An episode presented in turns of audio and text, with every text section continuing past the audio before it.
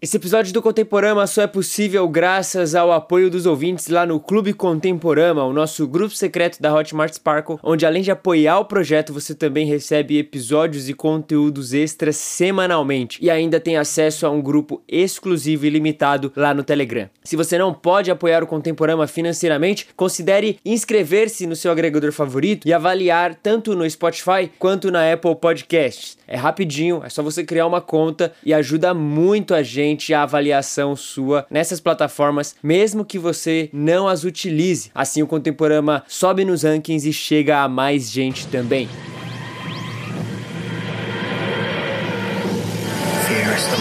Com grandes poderes, vem grandes responsabilidades. Os nossos guerreiros se reúnem para enfrentar o vilão e salvar a princesa nesta clássica aventura de Legend of Zelda. São eles, Mateus o Japa, Na minha mente deveria ser Legend of Link, né, para começo de conversa. Guilherme Amarino Ó, os verdadeiros amigos eles são feitos quando você tem uma mesma batalha pra lutar. e Gabriel Mendes. Eu nunca, eu nunca vou esquecer a experiência. Tipo, nunca. Você está ouvindo Contemporama.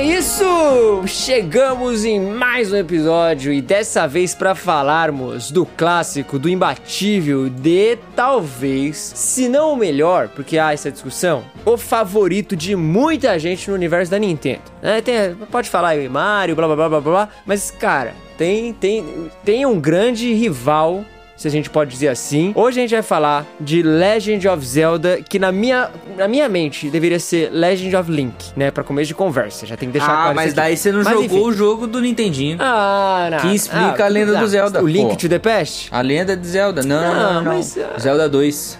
não, o mas Link e- to the Past e- é GBA, eu Link to acho. the Past é Super Nintendo, gente. Não, pera aí. É Super É verdade, Link to the Past é Super Nintendo, o do, do Nintendinho é o The Adventure of Link. Nintendo. Zelda Isso. 2. É, Legend Tem of Zelda. Game Boy é Advance verdade. também. Tem, tem Boy vários jogos. Tem jogo em todas as plataformas. São 20 jogos. 19 A jogos. gente tá acompanhando o Link, a gente vive o Link. A gente mata bichinho pro Link. E aí você fica a lenda da Zelda. É a lenda do Link, cara. Um guerreiro desse, sabe? É a lenda muita do injustiça. Legolas. O cara é muito Eu injustiçado. vou quebrar o seu argumento. Legend of Zelda é uma grande metáfora para a Friend Zone. Então é Legend of Zelda, pô. Ai, o cara tá apaixonado pela mina, faz tudo por ela. Então é a lenda de Zelda. tá Então, a Zelda ainda existe nos jogos atuais, depois de... Ou é só porque questão de branding, assim, e, tipo, ah, não dá mais pra mudar o nome depois de 20 anos, né? Não, a Zelda continua. Todo jogo tem Zelda. É, então todo é- jogo não, tem então jogo tem Zelda, vírgula. Tem um jogo que não tem Vírgula. Zelda. O Majora's Mask, ela nem aparece. Ela aparece sim. Aonde, Ela pô? aparece sim, ela que ensina a música pro, pro Link, é que faz o Link lembrar a música do Ah. tempo, que faz ele voltar. No começo e no final ela aparece. Mas- Ela aparece durante o jogo. E qual outro que ela não aparece, então? O ela não Link's aparece. Awakening ela não aparece. Aí, ó, pronto, quase dois. O Link's Awakening é um sonho, né? Então, Ah, cara, não, mas enfim, enfim, vamos falar então do, do, do clássico, do confundido, do injustiçado, do, do menino Zelda, que na verdade não é Zelda, é Link, desse elfo. Olha, a gente nunca consegue fugir dos elfos, né? O Gui tem um carinho muito especial. O cara, o cara gosta de elfos e, e não consegue. Sempre que pode, ele quer encaixar alguma. Qual outra obra aqui que você vai falar da próxima aí pra gente falar de elfo também? The Witcher, Tem elfo em The Witcher? Eu nunca joguei. lógico que tem elfo em The Witcher. Senhor dos Anéis tem elfo pra caramba É, também. Senhor dos Anéis já falou. Skyrim. Ah lá, Skyrim agrada o Gabriel. Yes, É, sir. Harry Potter também tem elfo, não tem não? Não, né? Tem, o Dobby é um elfo, mas não tem nada É, a ver é. com elfo. Ah, mas tem elfo aí, ó. Olha aí, olha aí. Mas vamos falar então desse clássico, um clássico, né? Não tenho o que dizer, principalmente depois do, do recente boom que deu aí com o último jogo, realmente se mostrando um clássico atemporal, um dos melhores jogos aí dos últimos anos. Eu acho que a franquia do Zelda são 19 jogos, vai ter o vigésimo jogo que é o, a sequência do Breath of the Wild para o Nintendo Switch, mas vários desses jogos, eles são jogos atemporais, assim, são jogos revolucionários. Então a cada mudança de console, a Nintendo Lança um novo Zelda e um novo Mario. Então já é praxe, assim. A cada nova fase da Nintendo, ela prepara um novo Zelda, porque vai ser o carro-chefe dela mostrar tecnologias novas, dela mostrar desenvolvimento de história, é, desenvolvimento de gráfico, movimentação e etc, etc, etc. Então, cara, é tipo um negócio que é o próprio Shigeru Miyamoto, que foi o designer, o criador do primeiro Zelda, né? E continua tendo isso. O Takashi Tezuka, que também é o, cara que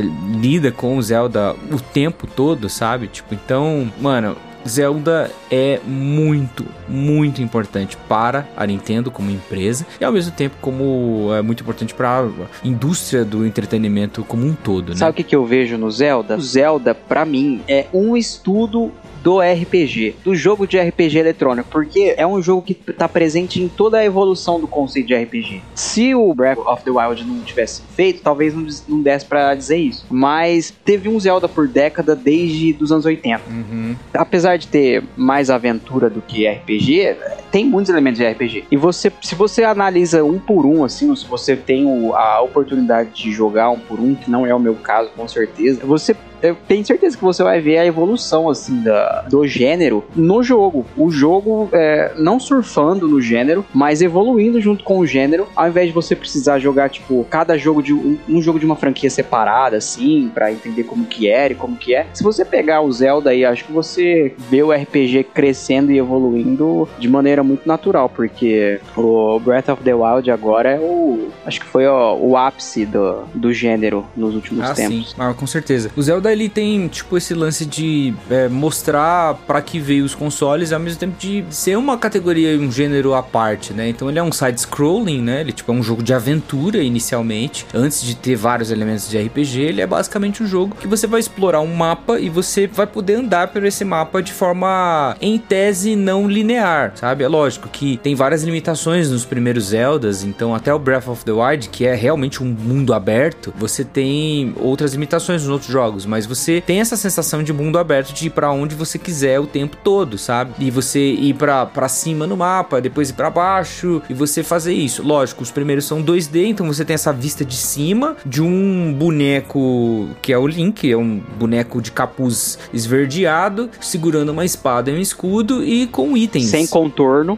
É, não tem contorno. E, e, e tem itens como flecha, bomba. É, você vai ganhando dinheiro comprando mais recursos, como mais flechas, mais bombas, mais pedrinhas pro seu estilingue, mais potinhos de magia para você gastar a magia que você vai ganhando. Então tem uma variedade de itens, de movimentos e de inimigos também. E ao mesmo tempo você tem um, uma fusão, né, de, de um side scrolling, de um jogo de plataforma com um dungeon crawling, né, que você tem é, além de um mundo aberto, você tem áreas específicas que são as dungeons, né, como uma, um calabouço de um determinado determinado chefão para você pegar uh, um pedaço da Triforce ou para você pegar um amuleto que vai liberar a espada que você precisa para derrotar o vilão. Então, isso é presente no Zelda, além do mundo aberto, além dos diálogos presentes entre personagens e NPCs que estão ali no mundo, você tem essas dungeons que tem problemas a ser resolvidos, que tem níveis diferentes, que tem vilões diferentes e ao mesmo tempo tem ah, chefões a cada dungeon, né? Então, é um jogo bem complexo completo que vai fazer escola posteriormente, sabe? É, não tem como você falar da história dos videogames sem inevitavelmente esbarrar e ou considerar Zelda ali na, na sua jogatina pra você entender melhor o desenvolvimento, porque não só você percebe essa, esse envolvimento com, é igual o Gabi falou, né? Com o gênero e, de ir sempre acompanhando o gênero, como em muitos casos também, trouxe elementos novos ao gênero e, e trouxe conceitos da forma de se fazer aquilo, enfim, de organizar tudo aquilo. Então é, é muito complicado sem assim, ser jogar videogame e você não parar em Zelda ou esbarrar com ele de alguma forma. Seja no Link to the Past, seja no, no Ocarina of Time, seja em, em qualquer um, sabe? Tipo, sempre vai ter um elementinho ali dos caras trazendo. Isso que é o mais legal, assim, porque Zelda, ao mesmo tempo que é um jogo de ação e aventura, aventura, de, né, de matar o vilãozinho e tal, também é um jogo de muito puzzle, né? De você Sim. parar, pensar. Então traz muito elemento pra vamos dizer assim, pro gameplay, para pro seu envolvimento com o jogo ali e como aquilo vai, vai te levando até o fim. Por exemplo, no, no Ocarina of Time, todo aquele elemento massa de você ir e voltar no tempo e você aprender a gerenciar as coisas e o que você faz numa hora muda, interfere. Aí você tem lugar que você só consegue ir sendo pequeno e tem lugar que você consegue ir sendo já adulto. E, e aí, cara, eu lembro, tipo, o Ocarina of Time acho que foi o jogo de Zelda que eu mais joguei e foi a minha experiência mais longa, até porque eu tenho 64 hoje em dia. E foi realmente essa parada de, cara, eu tô jogando um jogo em que não só tem que seguir por esse caminho aqui, mas eu tenho que pensar como eu vou jogar esse jogo aqui, sabe? Eu tenho que parar e organizar as coisas para eu conseguir chegar até o final desse jogo. É, porque senão você Porque não até resolve, então, né? eu não Tipo, tinha você isso. não consegue atravessar aquela porta, abrir aquele lugar ou ir pra tal Exato, é, exato. área do negócio. Você não consegue se você não pensar como resolver. E normalmente o pensamento de como resolver não é só você botar uma pedra em cima de uma plataforma e vai abrir a porta. Não é apenas isso. Tem isso também em algumas dungeons, mas às vezes tem diálogos Sim, que você sim. tem que fazer que libera a área do jogo, entendeu? Tem itens que você tem que entregar pra uma pessoa que libera. É, é que esses elementos primários, assim, tipo, pri- primários não, primordiais de RPG que estão espalhados, assim. Os jogos do King's Quest é um gênero completamente diferente, mas é muito dos anos 80 isso por causa daqueles jogos de diálogo, né? Que você digitava o diálogo e tal. Então era basicamente realizar uma ação é, causa e consequência, né? E aí transpassou para os jogos da, da época, que é uma das coisas mais legais. Você, às vezes, é um diálogo escondido que você tem com alguém que te libera uma coisa tipo, super interessante do jogo, que talvez nem sempre é a- faz parte das quests principais, mas é um, um achievement muito legal que você só consegue se você falar com uma pessoa específica em um horário específico. Eu, eu gosto desses elementos. É, desses e jogos. é importante ressaltar que o Zelda, ele faz parte de uma franquia de jogos, na verdade, assim, de um, de um gênero de jogos que, além do, do jogo linear, né, da história principal, você tem side quests que você pode fazer, e algumas têm relação direta com o jogo, com a melhoria do seu personagem, com você ficar mais poderoso, aprender uma coisa nova e tal, ou tem coisas que não, não tem relação direta, mas só são, são bônus, assim, que você pode vivenciar dentro da história, dentro do universo criado do jogo, né? Lembrando aquilo que a gente já falou algumas vezes, né? Que é um silêncio extra- extrapolativo, né? Como se você vivesse, é de fato, aquele universo ali e além do problema principal que existe no, no universo, você tem outros problemas que você pode resolver, sabe? Que talvez não vão te ajudar lá no final das contas a derrotar o Ganon, né? Que é o vilão principal do, da, do Zelda. Mas é um negócio que vai aumentar a sua experiência como um gamer, né? Tipo, vai aumentar o seu gameplay, sabe? É, a gente fez o próprio Breath of the Wild, assim. Eu já vi vários gameplays da galera de, mano, os caras não chegam nem a bater final no jogo, mas tem mais de 200 horas de jogo. Sei lá, os caras são malucos Fácil. jogando. Fácil, fácil. O cara não bate final no jogo e fica jogando porque o universo é muito bom, porque os conceitos são muito bons, porque é, foi bem estruturado o, o gameplay e é um gameplay divertido, mesmo se você não chega até o final da narrativa, da história que está sendo contada ali. E acho que Zelda sempre teve isso. Gameplays bons e, e, e, e proporcionar a você uma jogatina interessante. Porque tem jogo que a narrativa te prende muito e você meio que vai mais pela narrativa. Tem jogo que consegue equilibrar esses aspectos de, de jogatina e narrativa, né? Por exemplo, The Last of Us eu acho que é a perfeição no termos equilíbrio de jogatina e narrativa. Os dois são espetaculares. Eu, pra mim, isso é um. Eu, pessoalmente, eu sinto que em Zelda eu me interesso muito mais pelo gameplay, eu me interesso muito mais pela estrutura que ele estabelece do que necessariamente pela narrativa. Porque parece até ser meio bobo, é sempre a mesma coisinha ali do que você faz, do que tá acontecendo ali. Óbvio que algumas histórias são um pouco É, diferentes. os elementos são bem similares. Sim, né? mas as histórias parecem que se repetem em, em narrativa. E o que eu sinto é isso, de que os caras estão falando, cara, ó, a- o que a gente preparou aqui é diferente, né? O, como você vai alcançar esses negócios são diferentes. O que, a- vamos te proporcionar uma experiência de jogar esse jogo diferente. Cara, isso Zelda faz muito bem feito. Muito bem feito. Então, quanto agora que eles estão eh, entrando no mundo aberto, quase que um full RPG, quanto tempo até eles introduzirem um sistema de moralidade no Legend of Zelda? Tipo, você faz ações boas e ruins e altera o tratamento de um NPC com você. Mano,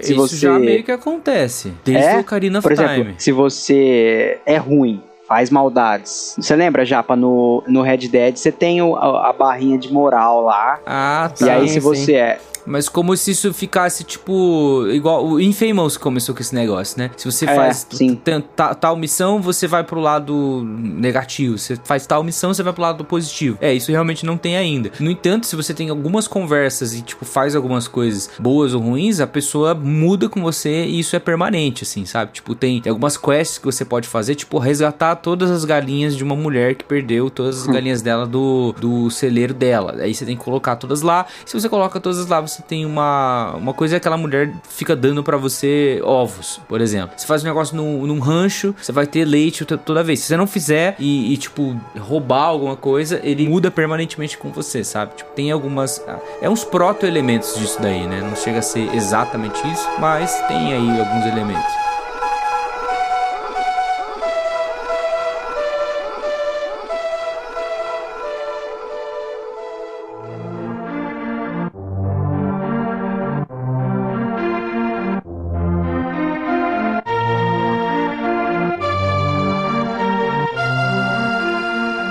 Caras, eu acho que dá pra dar um giro em todos os 19 jogos até agora, né? Tipo, a gente meio que eu, eu falar eles em ordem cronológica de lançamento. A timeline é uma zoeira, tipo, completa, que acho que depois a gente vai ter uma parte desse podcast só pra timeline do Zelda, explicando muito do universo, da, da, da lenda de Zelda realmente contada, mas assim, acho que é interessante a gente falar dos jogos em ordem cronológica, de acordo com cada uma das plataformas que eles foram lançados, né? O Zelda, ele é um jogo lançado em Nintendinho primeiro, lá em 86. Então você tem o primeiro jogo que é o Legend of Zelda de 86. É um jogo que tem uma história simples de você salvar a princesa de um o Ganon, que é o cara que sequestrou-a e tudo mais. Então é coisa clássica de jogo, assim, não tinha grandes pretensões, além de um artefato místico chamado de Triforce, que vai perseguir todos a, a- a- o lore aí do, do Legend of Zelda, e é importante a gente lembrar e prestar atenção nisso. Ô Gui, É. o, o Legend of Zelda, ele, era- ele, ele foi lançado em disquete, mano. Ô, é Disquete. muito tempo atrás, cara. Não foi nem Disquete. cartucho, foi no Tinha- Famicom. Era no. Famicom. É, é- nossa, E aí que- depois teve o cartucho do, do Nintendinho console e ele também foi lançado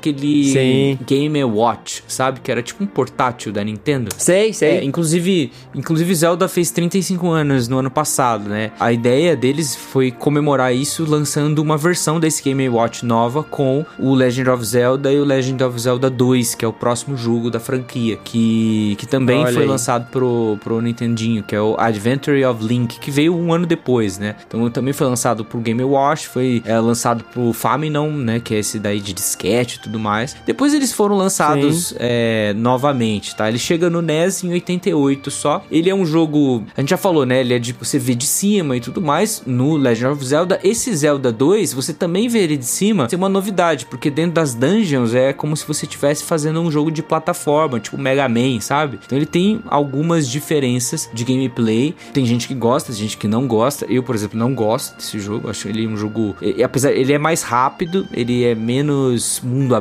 ele mais você vai fazendo direitinho as coisas que ele vai contando e a história vai se aprofundando e tudo mais. São dois jogos, um sequência do outro, e aí eles foram os dois primeiros jogos do Legend of Zelda. É, e, e- e vale deixar claro que, assim, desde o início já foi um grande sucesso, né? Porque o primeiro Zelda, ele já foi é, muito bem em vendas, assim. Foi, Sim. tipo, o primeiro jogo da Nintendo a passar 6,5 um milhão milhões. de vendas. 6.5 milhões de cópias no total. Ah, mas e Mario? Mario também não era sucesso, só que a gente tem que lembrar que o Mario já vinha com o Nintendinho. É. Então, assim, Mario teve um número muito grande no começo, mas ele já vinha com o console, enquanto o Zelda era pra ser adquirido depois. Então, assim, desde o início já foi um grande sucesso. O Zelda no Nintendinho foi um negócio assim, cara, é venda. E o 2 veio justamente por isso, né? Cara, deu certo, vamos continuar fazendo isso aqui. Então é, é, é, mano, é bizarro, assim, o quanto o, o Zelda, principalmente no Japão, ele ele é muito popular. Ele é muito mais popular do que aqui no, no Ocidente, Ah, com aliás. certeza. Vale, Não, vale deixar mais, claro. muito mais. E assim, ele tem elementos de RPG, né? Esses dois jogos, embora bem mais simples Uhum. do que todos os outros que a gente vai falar aqui, eles entram com esse elemento de RPG e um elemento muito importante, que você tem o Shigeru Miyamoto, que tá liderando a, a produção do Zelda, a história, contratando todo mundo, mas você tem um personagem, um- uma pessoa muito importante aí na equipe, que é o Koji Kondo. E o Koji Kondo é o compositor. Koji Kondo. Então ele compõe as músicas e as músicas são geniais, embeleza o jogo, né? Mesmo é, tendo a qualidade sonora bem reduzida para um, um, um, console de 8 bits e tudo mais, você tem músicas lindíssimas que vão perseguir a franquia toda, sabe? Melodias que, cara, é, é tudo memorável, sabe? Tipo, é, é incrível, assim. Não é à toa que vendeu muito, assim.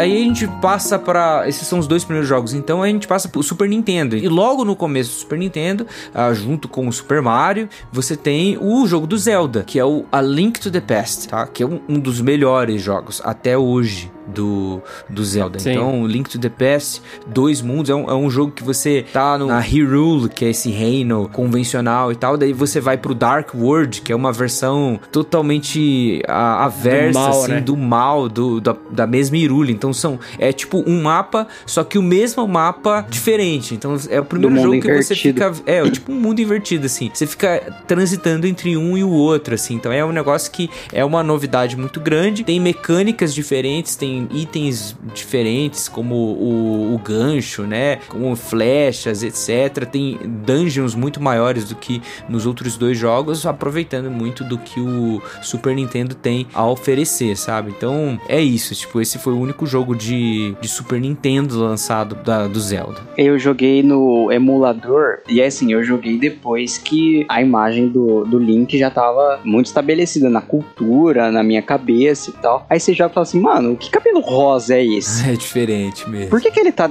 Eu não tô jogando. É tipo como se eu tivesse jogando. Eu achei que era tipo um Luigi, sabe? Tipo, uhum. antes uhum. de você jogar, tem a versão normal e a versão super alternativa do mesmo personagem, que ninguém joga muito, mas aí não, é ele mesmo. É, e é diferente. É, é bem estranho assim. Você jogar o Link do DPS demora pra acostumar com a imagem do Link, porque a gente tem mais ele do Ocarina, por exemplo, e tudo mais. Beleza, aí a gente tem uma continuação do Link to the Past é, direto que ela não exatamente faz parte do canon do Zelda, assim. Ela é tipo um delírio e tudo mais. Foi uma versão lançada para o Game Boy. Então a Nintendo quis aproveitar o Zelda uhum. pro Game Boy e aí eles lançou, lançaram um jogo que inclusive recentemente foi é, teve um remake dele pro Nintendo Switch chamado de Link's Awakening, tá? É o único, o único jogo que não tem a Zelda mesmo. Não, então você não vê a Zelda no jogo. Tem outros personagens, inclusive tem algumas brincadeiras com Super Mario nesse, nesse jogo, porque ele vai para uma ilha de sonhos e tal, e aí tem alguns inimigos que são inimigos do próprio Mario, sabe? Então, se você vai jogar, Olha aí. esteja preparado para isso. Inclusive,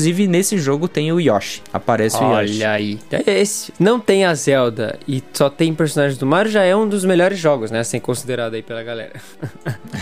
o cara que fica puto com a Zelda, né? O cara não gosta dela. Isso foi em 93. então, foi o, o talvez o, o último jogo da era de clássica dos videogames, assim, porque o, o, próximo já faz parte da, de uma revolução nos jogos, porque ele é o Ocarina of Time lançado em 98 para Nintendo 64. E aí talvez é o, o, melhor jogo do Zelda, é o mais falado, que fez a franquia decolar de fato, sabe? Porque é um jogo incrível. É, é, é. Tanto que esse foi o primeiro jogo a ganhar 40/40 na Famitsu, né? Pois que era é. tipo a revista mais crítica e criteriosa na época. E assim, foi então realmente um, um estouro. É óbvio, hoje em dia a Famitsu dá 40-40 pra, sei lá, Nintendogs. Tem cada jogo maluco lá.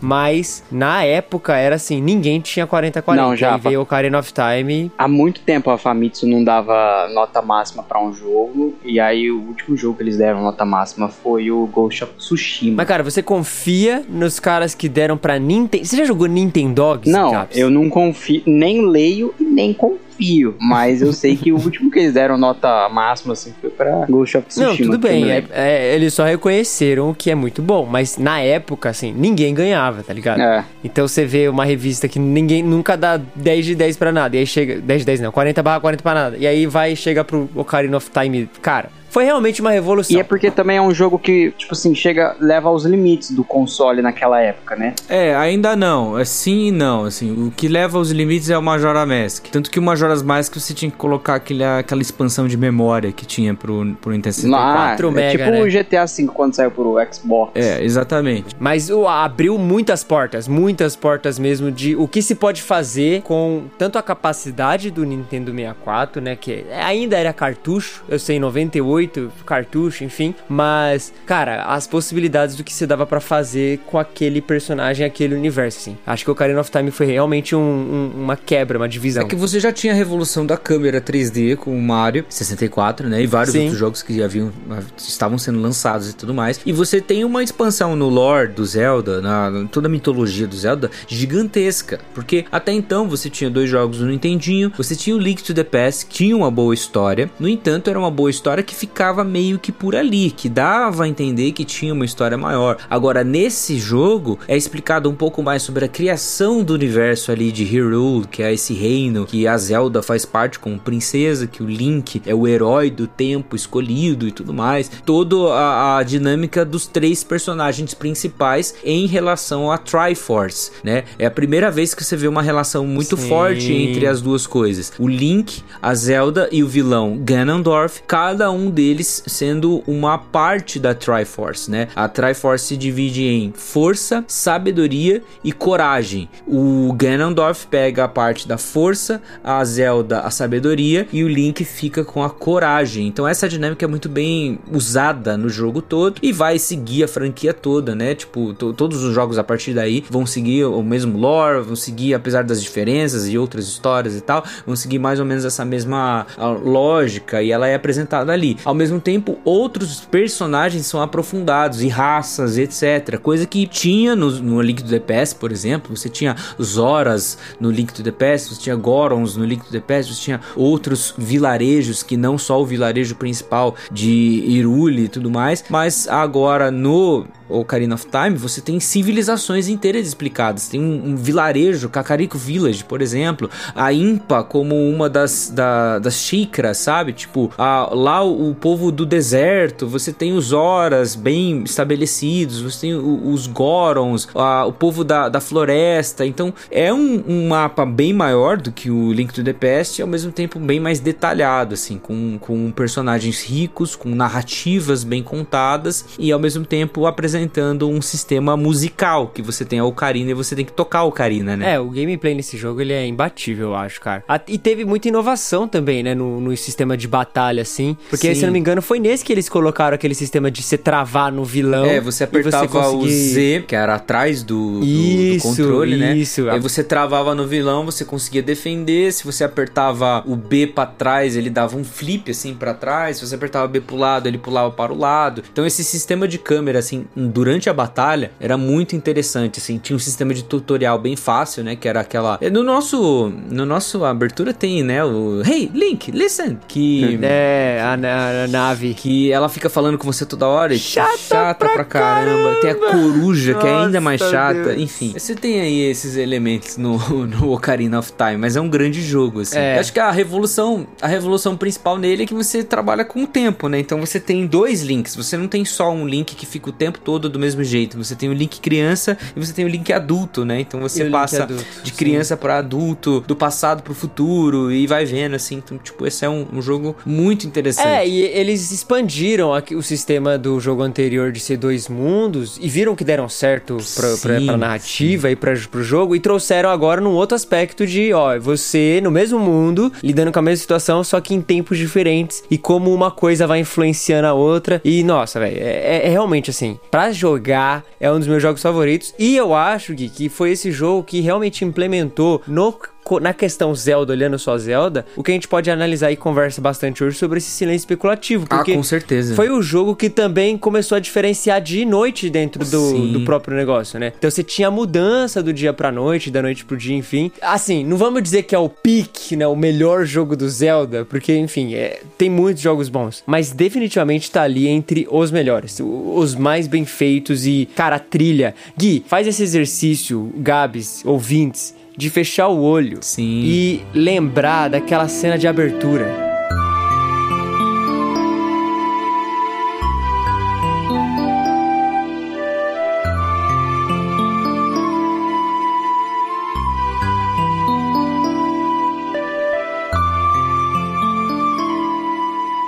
Oh, só um comentário sobre esse sistema de, de dia e noite. Assim, para quem tá ouvindo, pode parecer é, um detalhe muito, besta com o que se preocupar. Mas, nossa, é incrível a diferença que faz quando você tem. Muito. Porque te dá essa noção de passagem de tempo. Porque quando você joga um jogo que tá o tempo inteiro, tipo assim, você vê lá, tá sempre de dia, você fala, pô, eu, eu tô parado no tempo. Eu não tô fazendo nada, não tem nada que eu faço tem consequência. Só que tem jogos que quando chega o período da noite, você fala, tipo, putz. é, Tem, tinha, É, naquela época te é. dava até um Muda o medinho clima, né? quando ficava de noite, É. assim, porque a, a música ambiente Dá um senso mudava. de urgência também, né, É. cara? Você precisa. Cara, O exatamente. tempo tá passando. Você... alguns jogos deixavam os móveis mais difíceis. Tipo, os Isso, é verdade.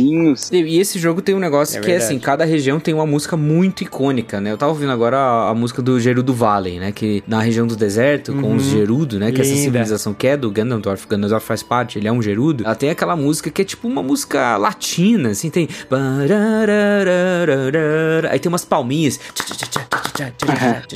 Cara, e é muito legal. Aí você muda pros horas, por exemplo, tem é, uma outra vibe, é um bolero, algo mais é, tranquilo, mais smooth, assim, sabe? Tipo, a diferenciação musical, a- a- o ponto máximo disso é Breath of the Wild, que a gente vai chegar lá. Mas no Ocarina of Time, ela é muito bem usada pro senso de urgência, pro senso de, tipo, chegou um inimigo, muda a música e tudo mais. Não tinha muito disso nos jogos, era sempre meio que a mesma musiquinha, E sabe? aí a gente pula para o, vamos dizer assim, a melhor utilização da capacidade do 64. Com do, certeza. Talvez um pouco controverso, mas ainda assim um excelente jogo, que é o Majora's Mask, né?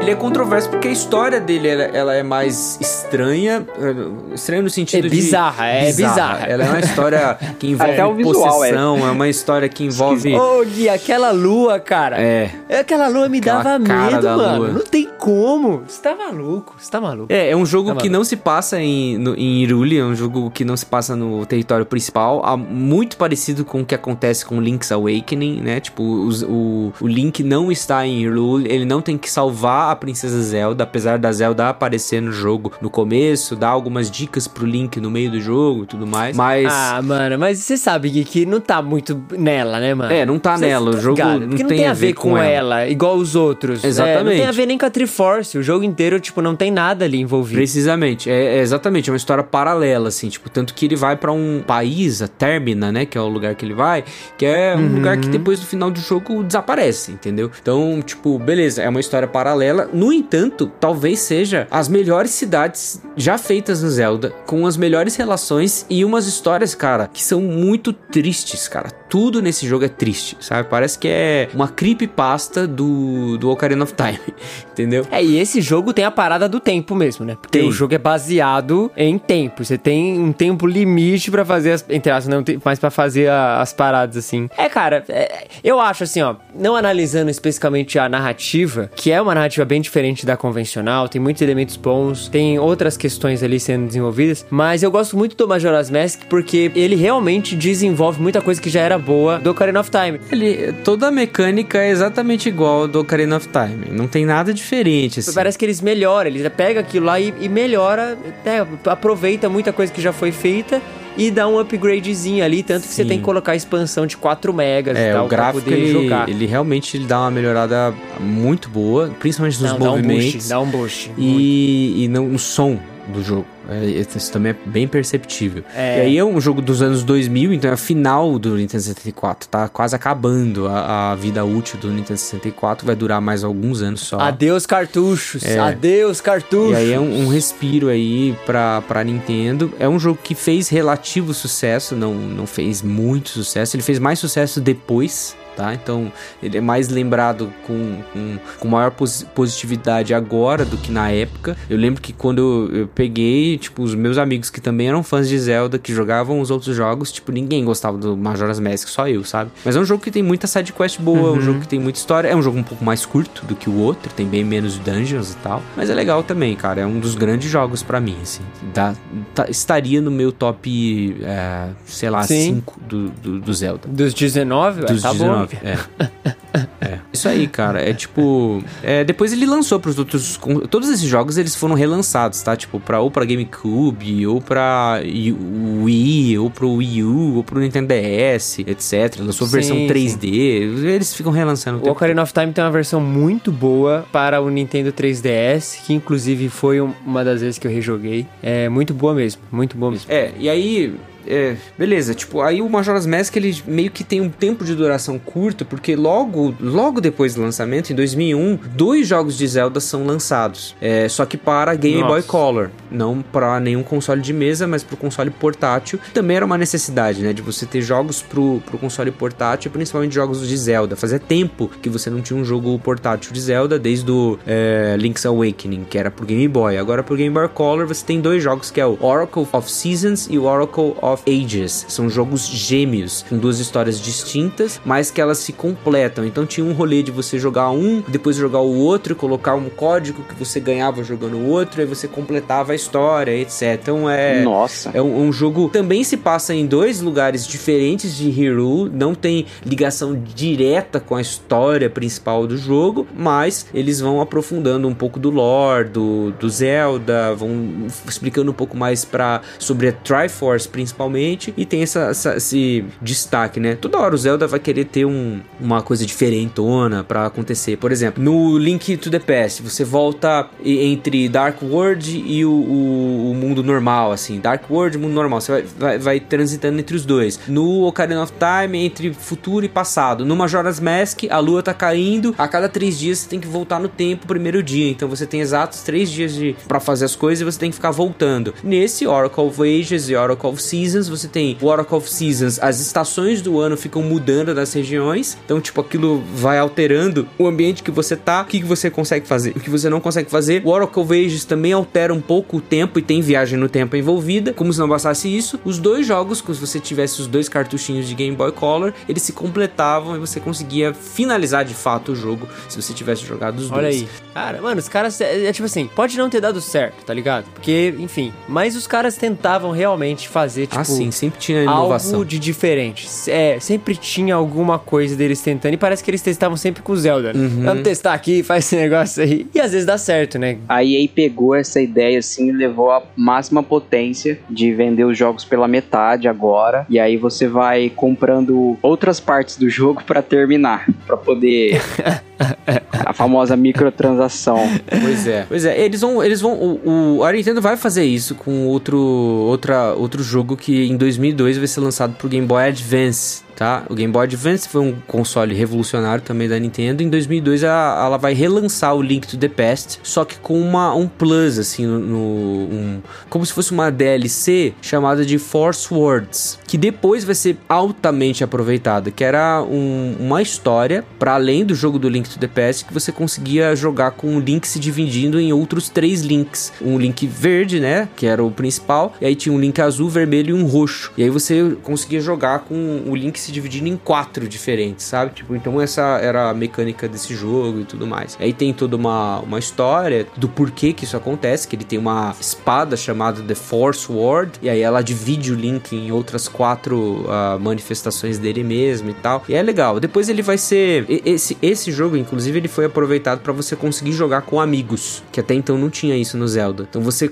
pegava aqueles cabos de conexão do Game Boy, você Uhum, ligava Boy. com, com outros. Você podia jogar com outra pessoa, e jogava de dois, dois jogadores, três jogadores ou quatro jogadores jogando essa história, né? Então ele virou tipo um multiplayer, sabe? E isso aí é do Game Boy Advance. Foi o único jogo de Game Boy Advance que teve do Zelda. E aí logo depois teve o fatídico GameCube, que aqui no Brasil pouca gente viu e se viu é uma visão rara. Você tinha que ter tirado uma foto daquilo lá, porque pelo amor de Deus, conheço poucas pessoas que tiveram e poucas pessoas que viram esse console. O Japa deve ter visto até cansar o GameCube, mas a gente no Brasil não viu nada. Game, ah, cara, o GameCube era muito bom, mano. É, E o assim, ó, console bom. Não teve sucesso aqui no Brasil, não teve sucesso no Ocidente, mas, cara, era incrível o que ele conseguia fazer, assim, de gráfico. E os gráficos eram muito superiores ao do Play 1, cara. Muito, muito. O Harry Potter e a Pedra Filosofal, você pega o do Play 1 e o do GameCube, é, nossa, é muito sinistra a eu diferença. lembro de um- Tinha o Dreamcast também, vocês tiveram o Dream- Dreamcast? Não. Eu nunca tive, mas eu joguei. Eu esqueci o nome do jogo que eu joguei agora. Mas eu já joguei. O Dreamcast era bizarro, ele tinha uma telinha telinha no a telinha controle. no console, é no controle, é verdade. Ô, por que, que a Nintendo faz os controles tão feio, mano? Mano, não, o no Nintendo 64 não é feio. Só o do GameCube É é, pra, feio.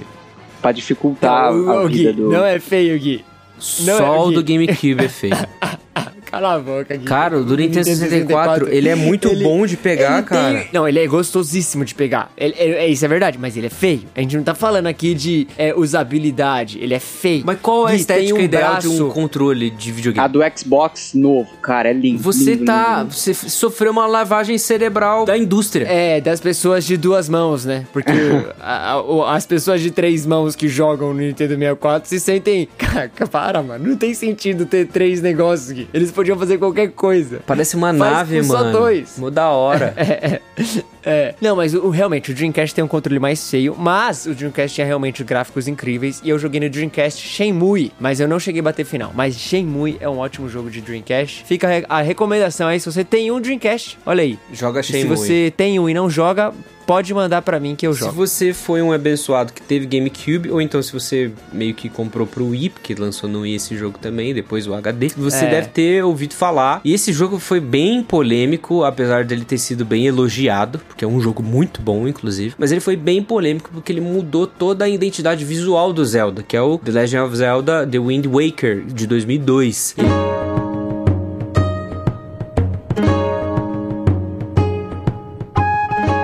Esse é aquele que teve o, o- uma estética meio realista, não foi? não, não, não, não, não, ainda não. Porque é o seguinte, aí que tá a polêmica, porque em meados de 2001, na E3, foi lançado um trailer de The Legend of Zelda muito realista, e deve ter, se você procurar no YouTube, você acha, que é uma luta do Link com o Ganon, é, com Ganondorf. Cara, e é muito da hora. E todo mundo achou que o próximo jogo de Legend of Zelda iria ser assim, e iria ser o jogo do GameCube. E aí eles vieram com o Wind Waker, que é um jogo cartoon. É um, é um link cartoonizado, cara. É tipo, mesmo assim, um traço bem mais infantil do que o esperado, sabe? Inclusive é, o mundo de Hiruli tá é, inundado, aconteceu um grande dilúvio e você fica andando de barco pelo, pelo mundo e tudo mais. Então tem toda...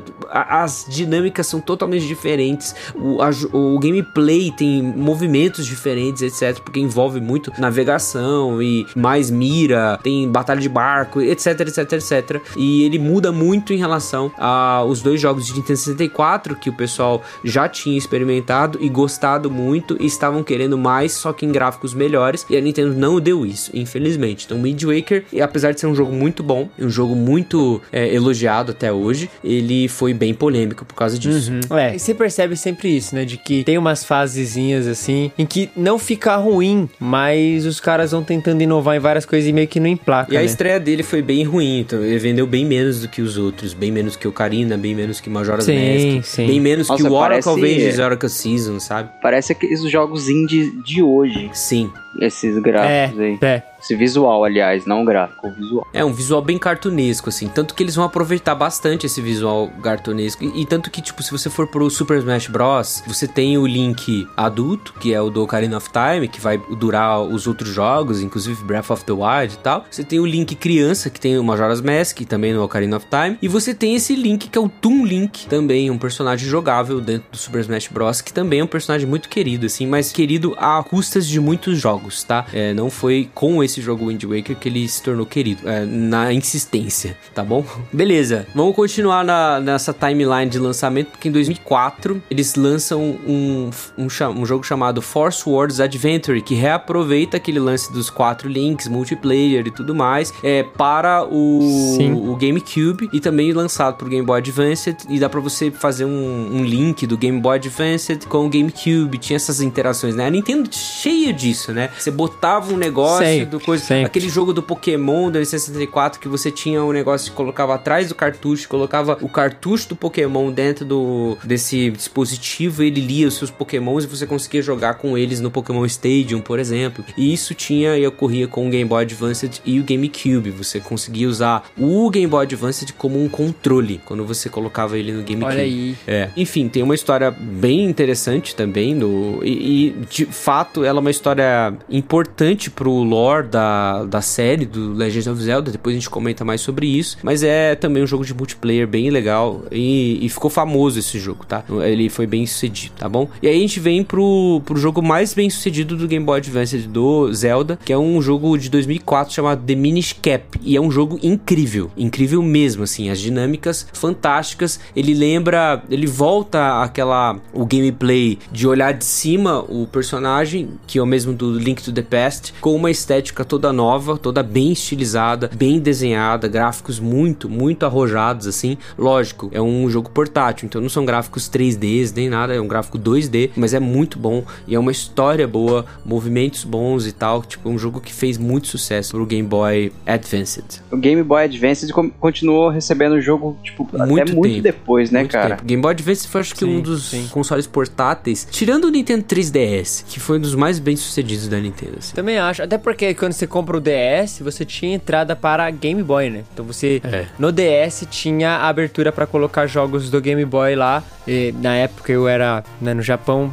eu só tinha isso, então eu, tinha, eu tive o Game Boy, inclusive tem até hoje, e o Nintendo DS. E, cara, é, era, era bizarro, assim. Eu, isso sempre me pareceu, assim, que a Nintendo sempre focava, além do jogo, da qualidade do jogo, mas ela focava muito na experiência do jogador no Sim. jogo, assim. Todas essas questões de cabo de conexão, de você jogar com outra pessoa, etc., sempre me deu a sensação de que eles querem fornecer uma experiência, sabe? E, e, e a maioria das vezes era bem sucedido, cara, porque os caras realmente eram muito criativos na, em estabelecer essas coisas. É isso aí. Tem, tem um efeito de, de co-op nesse miniscap que parece um pouco do Force Wars e tal, mas enfim. E ele é, tipo, meio que a origem daquele jogo Force Wars que a gente comentou dentro da história. Mas depois a gente comenta mais sobre isso, porque o uhum. próximo jogo talvez seja uh, um dos melhores jogos, tá no meu top 5 do, do coisa. Não é um jogo que eu joguei inteiro, talvez até por isso que esteja no meu top 5, porque eu não me decepcionei com ele. Então, ele é o jogo Twilight Princess de 2006, tá? Lançado para o GameCube Olha aí. e lançado para o Wii também. Já tinha o Nintendo Wii, então ele foi lançado para os dois consoles e foi feito um tipo um remaster de alta definição para o Wii U é, em 2016.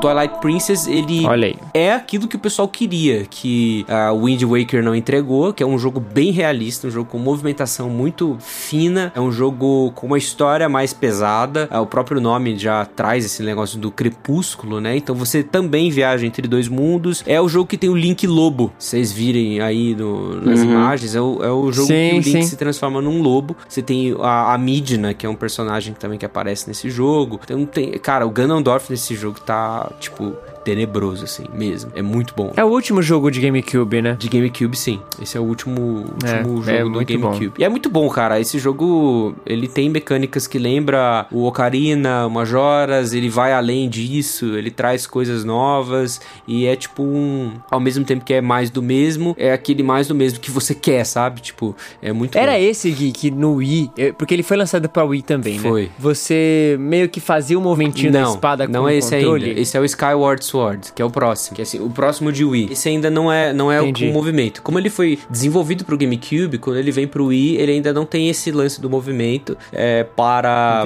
o controle. Isso vai vir mais pra frente. Ainda tem outros jogos antes do, do Skyward Sword, que é as continuações do Wind Waker. O Wind Waker, enfim, eles insistiram um pouco na história e fizeram duas continuações, que é o Phantom Hourglass, que é de 2007, que foi lançado pra Nintendo DS em 2007, e ele depois teve para o Wii U também e tudo mais, pro Virtual Console do Nintendo DS no Wii U. Ele é uma continuação do Wind Waker, tem outras dinâmicas, também tem um, negócio de barco e tudo mais. Tem coisas específicas da história dentro de uma timeline do Zelda que são importantes e tal. Mas ele é o primeiro que tem cel shading, sabe? Então ele é um 2D com 3D. Sim. Esse cel shading feito aqui no Phantom Hourglass e nos outros que as sequências dele, ele foi bem aperfeiçoado no Breath of the Wild, sabe? Tipo, ele talvez dá a base para Nintendo desenvolver isso melhor no Breath of the Wild recentemente com o Switch. E aí você tem a continuação do Phantom Hourglass em 2009, também pro Nintendo DS. Tá vendo? O Nintendo DS ele é um, um, um console que dura muito tempo, né? Então tem vários jogos. E, cara, Sim. pensa que outros consoles receberam um jogo de, de, de Zelda. Esse aqui tá recebendo o terceiro,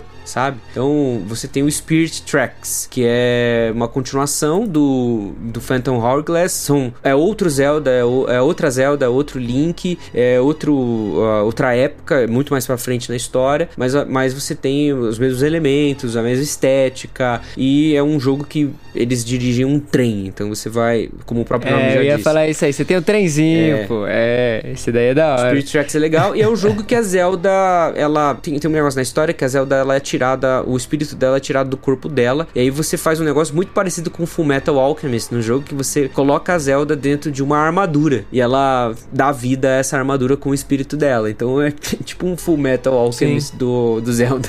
É, e esse, eu acho que esse foi o primeiro jogo do Zelda também a trazer aquela questão de múltiplos finais, né? De você Sim. conseguir ter resultados diferentes, né? Na, de, na- de acordo com a história. O que foi, tipo, É. bem louco pro, pro Zelda que não tinha até antes. É, né? porque você tinha essa questão do, do Phantom Hourglass no outro e agora o Spirit Tracks e todo um, uma- um dilema nesse de quais, é, quais tracks você liberava dentro do mapa, que quais trilhos de trem você colocava e caminhos, etc. Então tinha aí é, muita, muita coisa legal no- nesse jogo. Esse jogo é, é um jogo bem legal mesmo, sabe? Tipo, embora seja uma estética que não me agrada muito dentro dos jogos do Zelda, ele é, ele é bem interessante. Aí, ó, teve, aí. teve alguns remakes é, lançados. Teve um remake do Ocarina of Time que foi. É importante ressaltar que o Ocarina of Time foi lançado em 3D em 2011 pro Nintendo 3DS. E foi um baita de um sucesso. Sim. Muita gente conheceu o Ocarina Muito of bom. Time nessa época, em 2011. E é, tipo, incrível, assim. Incrível mesmo. E em 2011 também foi lançado esse jogo que você tá falando já. Que é pro Nintendo Wii. E é o Skyward Sword. Que é um jogo que incorporou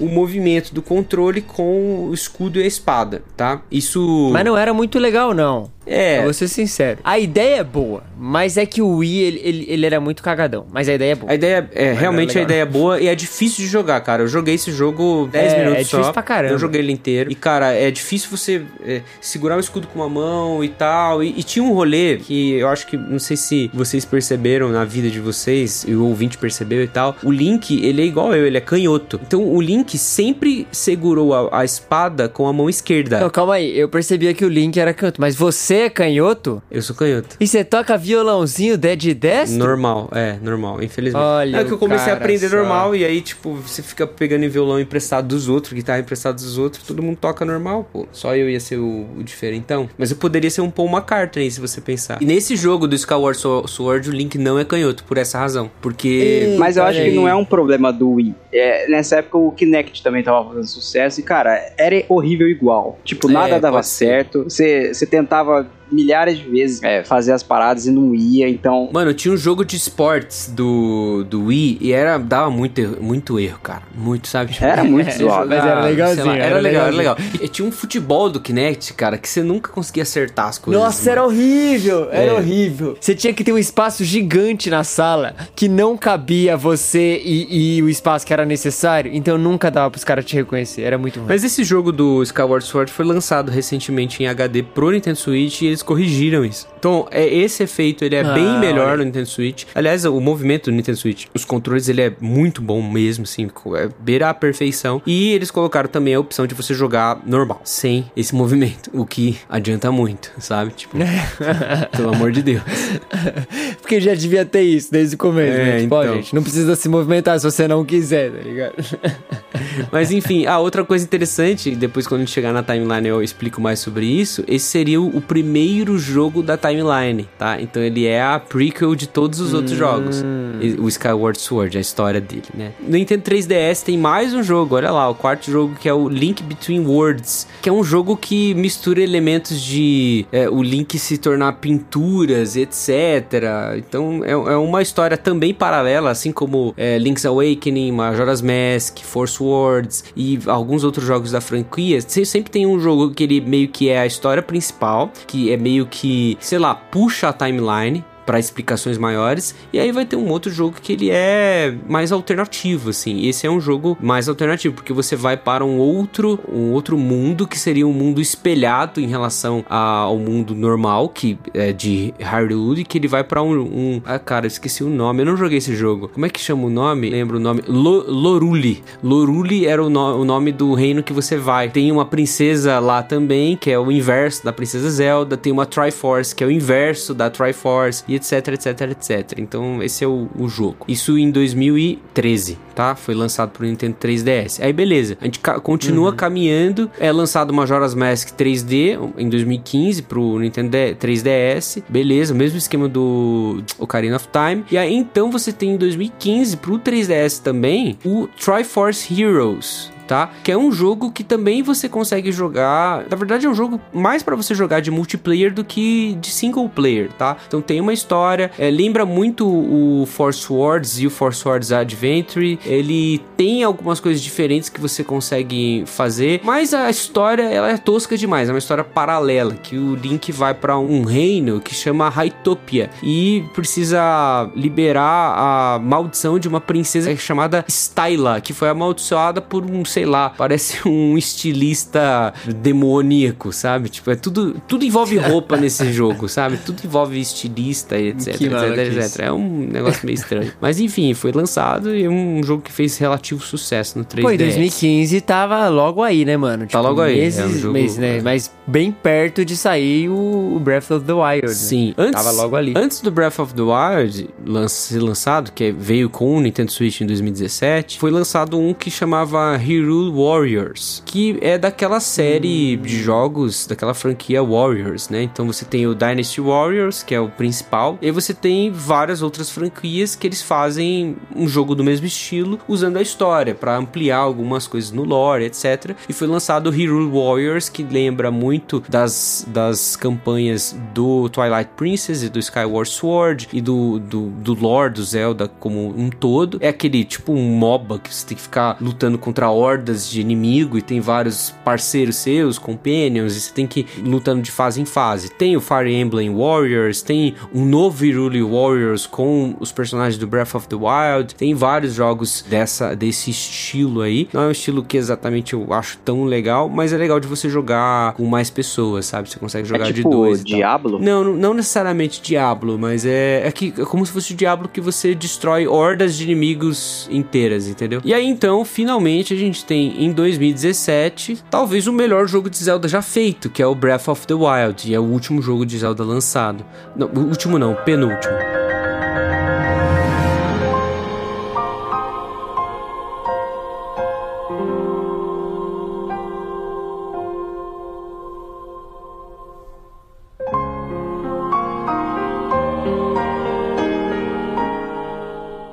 Talvez não, né, mano? Talvez não. Talvez não. É o melhor. É, ele é muito bom. É a, a, elevação de todos os aspectos bons de Zelda até agora num único jogo. E ponto. É isso. Tudo que a gente tinha visto em todos os outros jogos de. Assim, tô falando, gente. Infelizmente não tive oportunidade de jogar porque não tenho Switch. Mas quando você assiste. Mas um amigo meu é... me disse.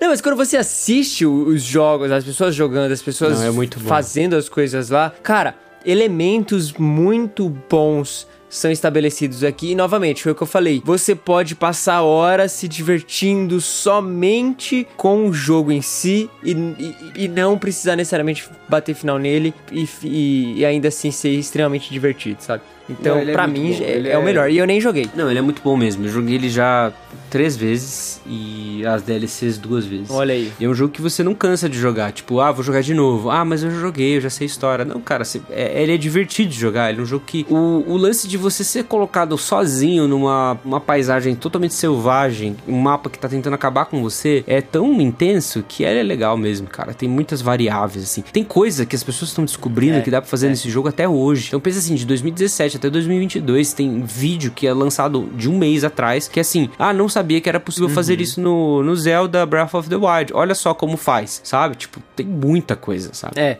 E a gente tem que mencionar que o Zelda, esse Zelda específico, tem um nome muito importante pra gente poder falar, que é um nome também que esteve envolvido nos outros, que é o nome do Fujibayashi, Sim. que é um cara que tava presente nos Zeldas desde lá daquele do Game Boy que o Gui falou, aquele lá que fez o, o link de dois Game Boyzinhos usando cabinho, foi ideia dele. Ele tava envolvido lá nos no Nintendo DS, ele tava envolvido nos dos, dos Nintendo 3DS e tal. Pra quando chegar aqui, ele ser o diretor, que, cara, realmente parece assim, o cara passou todos esses anos trampando com a parada, ele entendeu a parada e ele fez, realmente, dirigiu uma masterpiece aqui neste Zelda. Então, essa junção, né, a Nintendo geralmente tem suas equipes muito, muito, muito bem é, construídas com o tempo. E, cara, o, o trabalho do Fujibayashi com toda a equipe aqui é, é assim, é um Sim. primor, né? E aí, novamente, os nomes que sempre tem, enfim, Koji Kondo, etc, etc. É, e aí você tem um cara que talvez ele é bem importante pra isso. Então, o, o Satoru Ta- Takizawa. O Satoru, ele foi o artista que desenhou as coisas e fez o mapa, etc, etc, etc,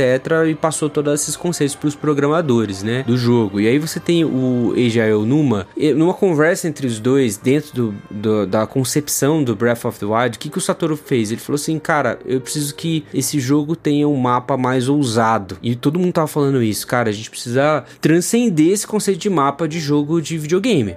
Sabe, precisa ser um negócio absurdamente incrível. O que, que ele fez? Ele pegou exatamente a topografia de Tóquio e replicou no mapa do Breath of the Wild. O, o- Olha aí. o mapa inteiro do Breath of the Wild é uma réplica topográfica de Tóquio, entendeu? As mesmas Caraca. coisas, as mesmas inclinações, a mesma montanha, tudo, tudo é o mapa do Breath of the Wild, sabe? Tipo, é uma coisa incrível. É, e o Aonuma, ele tava envolvido lá no Ocarina of Time, Sim. Majora's Mask, todos, né? Wind Waker, enfim. Cara, realmente, ele foi inclusive o diretor do, do Ocarina, né? Uhum. Então, cara, temos aqui, assim, em, em quesito Zelda, a gente tem realmente um Dream Team, assim, que fez o Breath of the Wild, né? Ou como diz os mais chegados, o bafo selvagem. Bafo selvagem.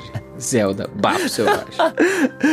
É, mas cara, é, é o Dream Team, assim. Esse jogo teve. ah, o cosmos se alinhou pra vir um dos melhores jogos num dos melhores consoles da Nintendo dos últimos tempos. Então, cara, putz, É, e ele. Perfeição. Ele meio que faz referência a todos os jogos anteriores. Então, tipo, tem nome de lugar que faz referência a, Majora's Mask, a Link to the Past, a Legend of Zelda, Link's Awakening. Tem lugar que, que faz referência aos jogos do Nintendo 3DS. Tem ah, histórias que fazem confluência. Então, cara, ele tem referência a todos os jogos. Todos os jogos mesmo. E ele é o primeiro jogo que vem dentro de uma geração que tem DLCs. Então você tem duas DLCs já lançadas para esse jogo, para esse jogo, a Master Trials, que tem um tipo um dungeon crawling que você melhora e muito a Master Sword, e você tem aí uma continuação da história, que são mais dungeons e mais histórias e mais cutscenes e tal, que é o Champions É importante ressaltar que esse jogo, o gráfico dele, ele tem esse cel shading bem a, a- animesco assim. Ele é um anime praticamente assim, o, o jogo, sabe? Então é muito bom. Ele é o primeiro jogo do Zelda que é- tem diálogos 100% do tempo, sabe? Tipo as pessoas falam mesmo, tem dublagem e tem cutscenes com música incrível, bem balanceada com os diálogos. Ele é bem dramático e cara, é, é muito, muito legal mesmo. Se você tipo tem dúvida disso que eu tô falando, vai digita aí trailer Legend of Zelda, é, Breath of the Wild ou então vê um gameplay e tal. É, veja as gameplays, assim. Porque eu acho que no quesito do Zelda não tem muita questão de spoiler, né? De, É. tipo, ah, é sempre a mesma Sim. coisa. Os, os vilões você vai derrotar lá. Então, cara, assista, veja e, e, e, e jogue se você puder. Porque Eu vi ao vivo, né? Eu, eu joguei no Switch do Gui em 2020, quando começou a pandemia. Saiu. Não é que saiu, eu consegui comprar o Shadow of Colossus é, Remaster. Pro Play 4. É realmente, Uhum. assim, muito parecido. Eu acho que não dá pra dizer que o Shadow of Colossus foi, se inspirou no Breath of the Wild, porque veio antes, um pouco Veio assim, antes. o remaster. Mas tem, é muito semelhante, assim, e é muito gostoso. É um, é um estilo gráfico que é, é bonito, assim, de, de você acompanhar a progressão do cenário, as paisagens. Principalmente, assim, é uma questão pessoal minha. Principalmente a vegetação. Que, cara, tem uns lugares que são muito bonitos. Tanto no Zelda, quanto no, no Shadow of Colossus. Eu falei no, num dos podcasts passados que eles comparam Elden Ring com Zelda. E uma das coisas que eles fizeram a brincadeira de Zelda era melhor é porque tudo tem física no jogo. É, a, as folhas, você se mexe na vegetação, a, a vegetação se move junto com você. Você bate numa pedra, a pedra sai do lugar. Sai rolando na né? montanha. Então, é, é, essa questão da, da vegetação, do- da física no- nos objetos é, é, muito, é um diferencial muito legal. É, no, no Zelda Breath of the Wild você tem alguns poderes, né? Um deles é tipo um poder magnético, assim, que você pega coisas de metal e levanta elas. Então, esse desenvolvimento físico no jogo, a- a- tipo esse motor da física usado no jogo, ele é muito bom e muito preciso, cara. Você consegue jogar o negócio pro ar e o negócio vai demorar um certo tempo pra cair. E quando cair, ele vai ter o seu impacto e você pode usar praticamente tudo, tipo, mesmo, tudo pra você lutar contra os inimigos. Tu, qualquer coisa você consegue fazer, sabe? Tipo, quero jogar essa pedra aqui ali pra bater não sei o que lá e explodir aquele negócio. Ou eu quero lutar de espada com o cara. Ah, mas eu não quero fazer isso. Eu quero é, fazer com que aquele bagulho de metal suba ali. Eu vou jogar uma bomba que depois vai incendiar aqueles negócios de madeira que estão do lado, explodir. E os negócios de metal vão voar, os estilhaços, voar nos inimigos e acertar eles. Você consegue fazer isso. Cara, é fantástico, assim. Um negócio que eu nunca tinha visto é, em jogo até então, até jogar o, o Breath of the Wild, sabe? E não é à toa que ele é, ganhou com o jogo do ano na época, né? Sim, sim. É, e é muito intuitivo, né? Todas essas, essas ferramentas que o jogo te dá, né? De você olhar pra algo e pensar, tipo, pô, acho que eu vou tentar fazer isso. Será que dá? E aí quando você tenta, Mano, realmente dá, e você fica, tipo, cara, eles pensaram nisso antes de mim, né? Tem algumas coisas que não dá. Sim, óbvio. Tem limitações, né? Tem duas coisas que não dá. Você consegue montar os animais, certo? Além dos cavalos, tem os outros animais que você consegue montar. Certo. Você não consegue, você consegue montar urso, inclusive. Você não consegue montar um tipo um antílope que tem nas regiões geladas lá e nem um outro tipo de animal que é tipo um ri- rinoceronte lá. Você não consegue mon- montar esses dois. Agora o resto você consegue fazer. E é interessante porque tipo você literalmente está num território selvagem. Você é tipo um Bear Grylls da vida andando ali. Aí tem clima quente que você tem que se preparar pra andar no clima quente. Tem um clima frio que você tem que colocar uma roupa que vai te aquecer. Tem lugar que tá uma tempestade, vai cair um raio. Você tá andando, mano, você tá andando. E aí tem uma tempestade que tá caindo raio. E se você tá com algum equipamento de metal, vai cair um raio em você, entendeu? E tipo, é muito louco, velho, como isso acontece. E tipo, a primeira vez que aconteceu comigo, eu tava andando assim, de repente começou a chover. Aí beleza, eu tô andando de boa. Aí eu começo a ver tipo uns, uns rainhos assim na minha espada e no meu escudo, sabe? Eu falo, mano, o que que tá acontecendo com isso aqui? De repente um raio cai em cima de mim assim, pá! E eu falo, meu Deus, cara, que que é isso? Que jogo é esse? Corre, Berg! E tipo, voava. E, e quando você é acertado, eh, os equipamentos voam pra longe, né? Tipo, eu perdi meu escudo, não consegui achar mais. Eu falei, meu Deus do céu, o que, que eu vou fazer? E é, é muito legal, cara. É fantástico isso. Além de ter uma trilha sonora que é a- talvez a ausência da trilha sonora, né? Porque ela é muito. Ela é tão bem colocada que ela trabalha a questão. A maioria das vezes é só um pianinho tocando, tá? Tipo, um pianinho tocando poucos acordes ali. Já baixa aí uma, uma trilha do Breath of the Wild, coloca aí pro pessoal ouvir. Só um pianinho assim e alguns sons de, de ambiente, assim. Sabe aquela trilha que você coloca pra dormir? É exatamente a trilha do jogo, cara. É muito, muito bom.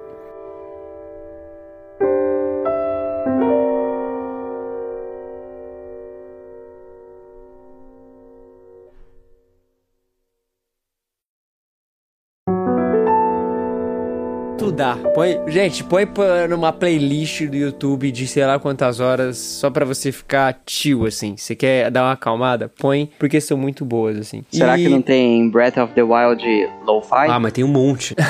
Deve ter, deve Tem um ter. monte, deve eu uso ter. pra estudar. Não, mas eu acho que é realmente assim, o, o Breath of the Wild no- é, do Switch, ele realmente é o jogo pra você olhar e falar assim, cara, vale a pena você comprar o Switch pra jogar esse jogo, porque se você gosta do Zelda, se você gosta do que foi os outros Zeldas você já teve, ou mesmo se você não teve, aqui é o pique, assim, a pique experiência com o Zelda que você pode ter, você terá com esse jogo aqui. Então, Nintendo, por favor, patrocina nós. Patrocina nós e lança logo a sequência, pelo amor Porque de Deus. um- e lança logo a sequência aí, porque, putz. E, e, galera, compre. Se você tá em dúvida de comprar ou não, cara, esse, esse aqui é o nosso pedido. Compre e, e jogue. Porque também vai ter, e já tem alguns disponíveis, já Zeldas antigos disponíveis já também no Switch, né, Gui? Sim, e eles parece lançaram, que vai ter outros também, né? Eles estão lançando alguns remaster, né? Tipo, lançaram o Skyward Sword em HD. É possível que lancem o Twilight Princess, Wind Waker, o Ocarina of Time e o Majora's Mask, Link to the Past, os do Nintendinho e os do Super Nintendo já estão dentro daquela Nintendo Switch Online, que você paga mensalidade,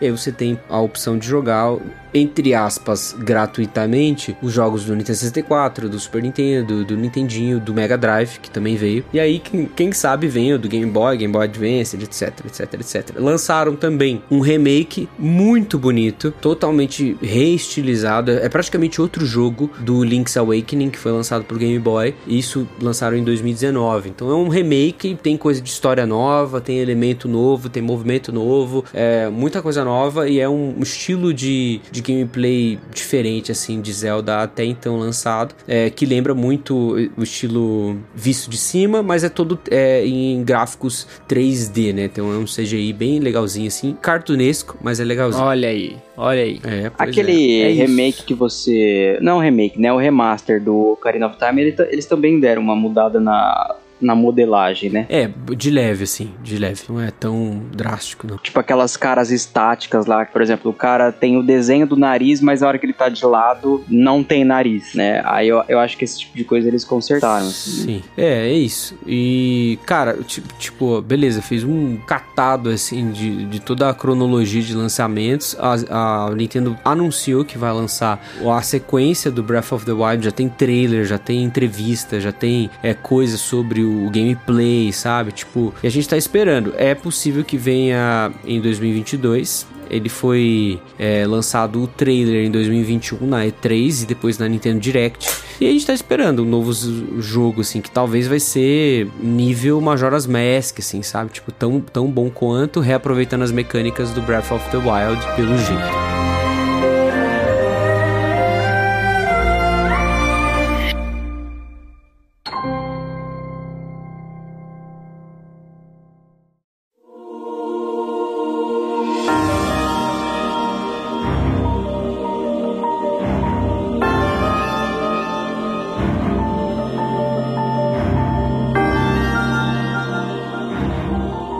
Mas ó, é meio complicado, cara, porque assim, se, se o cara já jogou Zelda, né? O querido ouvinte já jogou Zelda, jogou lá alguns do, do Nintendinho, depois jogou um pouquinho do Nintendo 64, enfim, e teve sua experiência com Zelda. Cara, talvez assim como eu, ele se pergunte, por, por que, que é tão confuso assim a história de um Zelda pro outro? Porque parece que a história no Porridge, porque parece que eu tô sempre lutando com o mesmo vilão, eu tô sempre. É, é tipo, não tem ligação um jogo do outro, ou tem ligação e, e tem uma outra explicação? Co- Como que funciona o, o lore, né, o, o do Zelda? Cara, tem, tem ligação e não tem ligação ao mesmo tempo. Então você Eita. tem alguns jogos que são meio paralelos. Mas é o seguinte, Zelda é complicado porque você tem três linhas temporais distintas. Então um Nossa, jogo gente. ele pode participar de uma linha temporal ou de outra ou de outra, sabe? E cada linha temporal ela tem a seu- sua própria conclusão, tá? Só pra vocês entenderem, tipo, o primeiro jogo... Tem, a- calma aí, tem alguma linha em que o, Zel, o Link se chama Zelda? um mundo paralelo, né? The Legend of Zelda, Multiverse. Of Madness.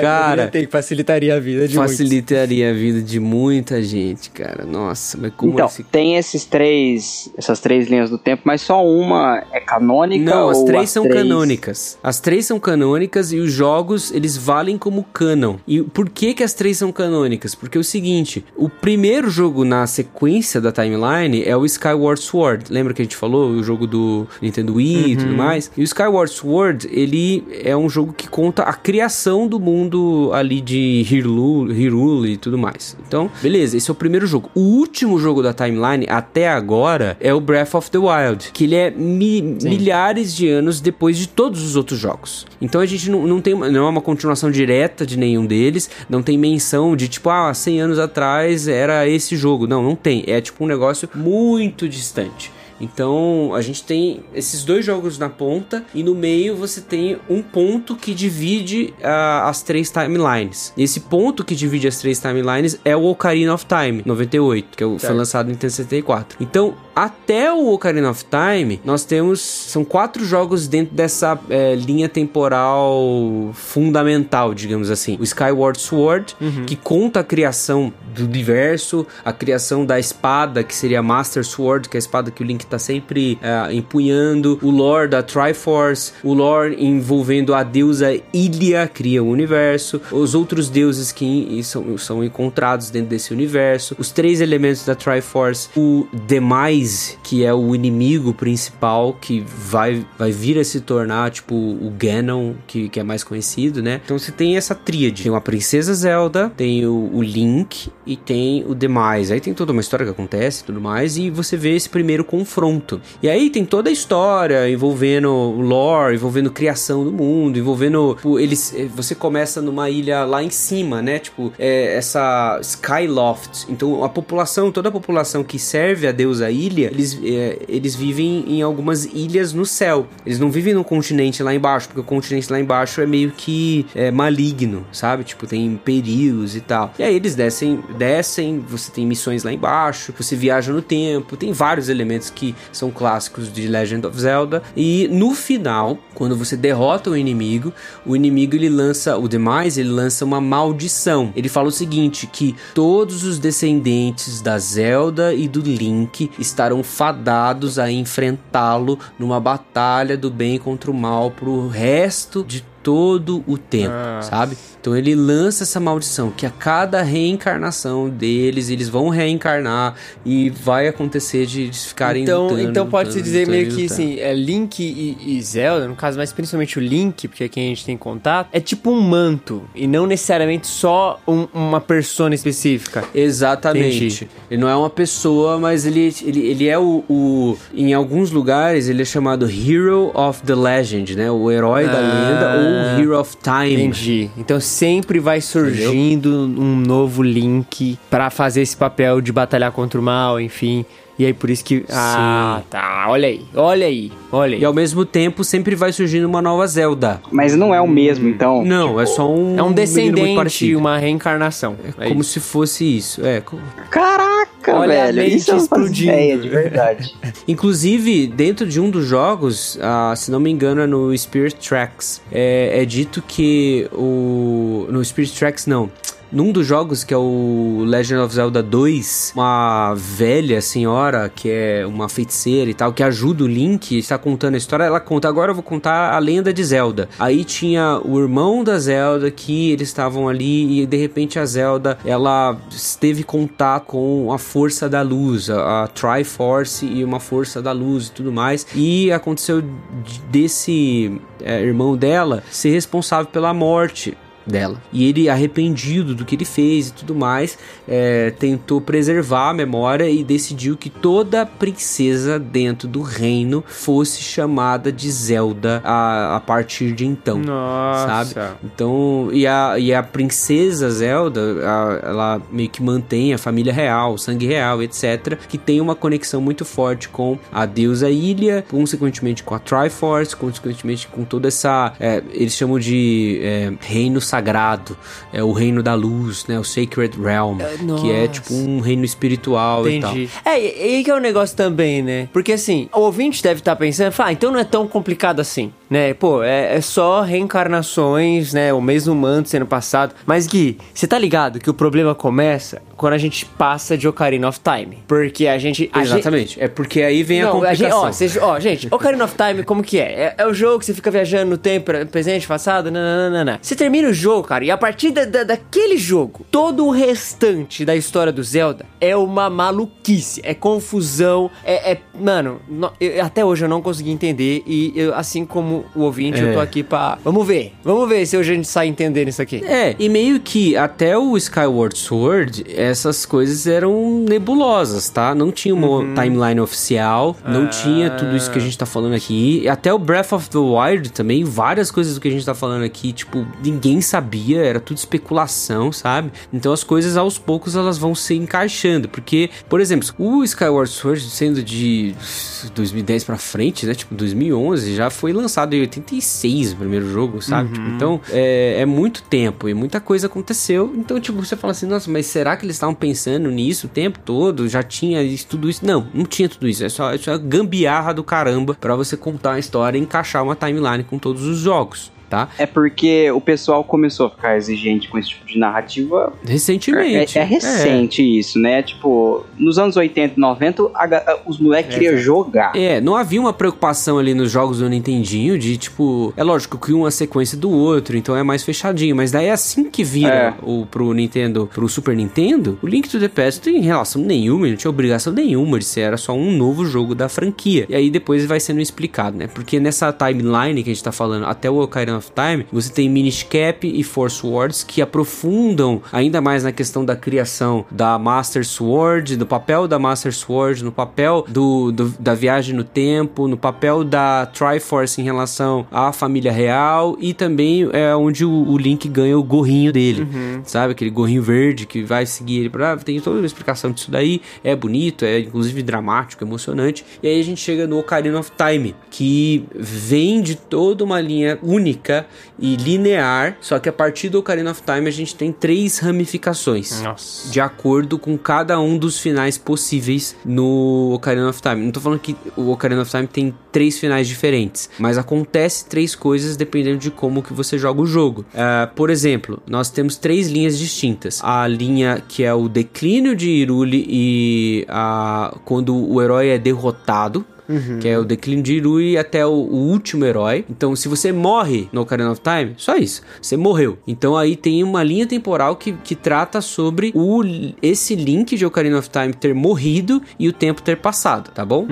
E aí você tem duas timelines que é quando você fecha o jogo. Uma timeline que quando você fecha o Ocarina of Time, você meio que está adulto, derrota o Ganon adulto, então você de- derrota o Ganondorf, depois o Ganondorf vira aquela besta enorme, é uma luta sensacional inclusive, e aí você derrota eh, o, ah, o Ganon, e aí então a Zelda te envia de volta pro tempo que você era criança. É aí que a gente tem o Majora's Mask. E essa linha temporal que começa no Majora's Mask é uma linha da eh, Child Era, que é a era da criança. Então é o, é o Link criança que vai a partir disso, onde o Ganon, o Ganondorf nunca eh, roubou a Princesa Zelda, onde o Ganondorf nunca ascendeu ao poder em Hyrule e tudo mais, ele foi preso antes, porque o Link foi bem sucedido lá no futuro e voltou pro passado e tudo mais. E aí tem uma outra linha temporal, que é essa linha temporal que o Link deixa quando a Zelda manda ele de volta, que é tipo meio que a linha paralela, sabe? Enquanto tem essa linha temporal do Link criança, você tem a linha temporal que o Link estava adulto e saiu fora da, da, da timeline, que é a continuação da Zelda depois que eles derrotam o Ganon. E aí tem uma, uma continuação disso, tudo uma implicação nisso. Tem essas três timelines diferentes, tá bom? Vamos, vamos para a primeira delas, que é quando você perde no Ocarina of Time. Você tem alguns jogos e alguns animes também, tá bom? Olha aí. É, na verdade, a maioria dos, dos desenhos e tudo mais trata sobre essa, essa timeline. Por quê? Porque nessa timeline é onde você tem o Legend of Zelda original, você tem o Adventure of Link, que é o Zelda 2, etc. Uma vez que o Link perdeu do Ganon, o Ganon ascendeu ao poder, dominou tudo, e aí você tem o a Hyrule totalmente devastada do começo do Link to the Past, tá?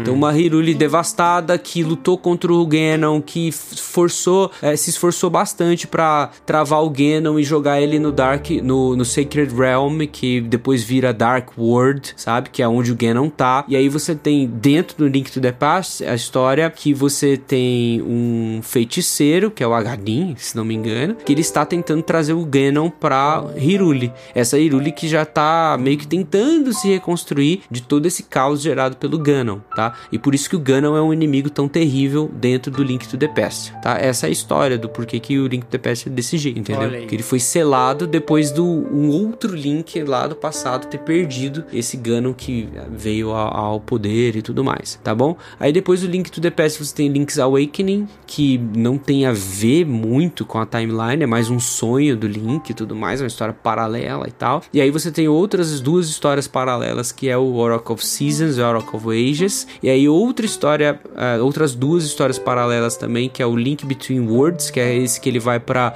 esse mundo espelhado, né? Que também tem uma Triforce, também tem uma Princesa Zelda, que é o Lorule, né? E aí tem os Triforce Heroes, esse que é um, o, o vilão é um, um esteticista, tipo, um cara, um estilista, né? Tipo, do coisa. Enfim, esses são os jogos dessa timeline até chegar nos dois primeiros, que é o Legend of Zelda e o Adventure of Link, que é o último jogo dentro dessa timeline. O Legend of Zelda e o Adventure of Link são jogos que o Link ele está atrás de pedaços da Triforce. A Triforce já está tão desgastada e tal que ela se dividiu em três de fato. E no primeiro você pega um pedaço, no segundo você pega os outros pedaços e junta a Triforce em três e, e revive não a Princesa Zelda da sua era, Hum, mas a Princesa Zelda da lenda. Entendi. Entendeu? Entendi. Porque o Ganon, ele sequestrou a Princesa Zelda, beleza, você vai salvar essa Princesa Zelda também, mas também tem um lance que existe essa Princesa Zelda da lenda selada, e aí você com a Triforce, é, e a Triforce tem esse negócio no lore, ela realiza o desejo de quem quer que a possua, e aí você pede isso e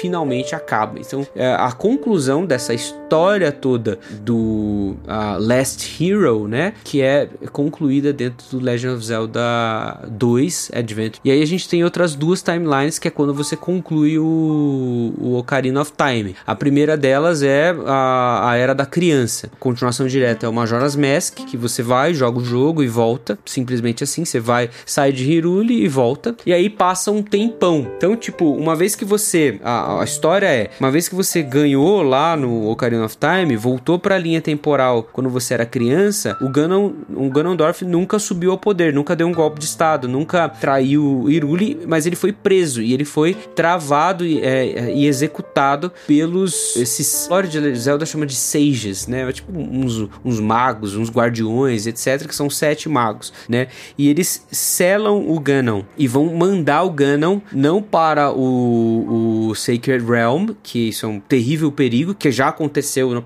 no, numa outra timeline que dá consequência pro Link to the Past, mas vão selar o Ganon e mandar o Ganon para o Twilight Realm, que é um, um- um- uma dimensão espelhada. Eles usam um espelho e tal e enviam um Ganon para lá. Só que o Ganon, quando ele está sendo enviado, ele consegue se livrar das correntes, mata um dos magos e captura uma, da, uma espada usada pelo, por esses magos para o prender e foge para o Twilight Realm, tá? E aí você tem o Twilight Princess, tá? Então esse é, o- esse é o começo do Twilight Princess, é o que acontece no Twilight Twilight Princess.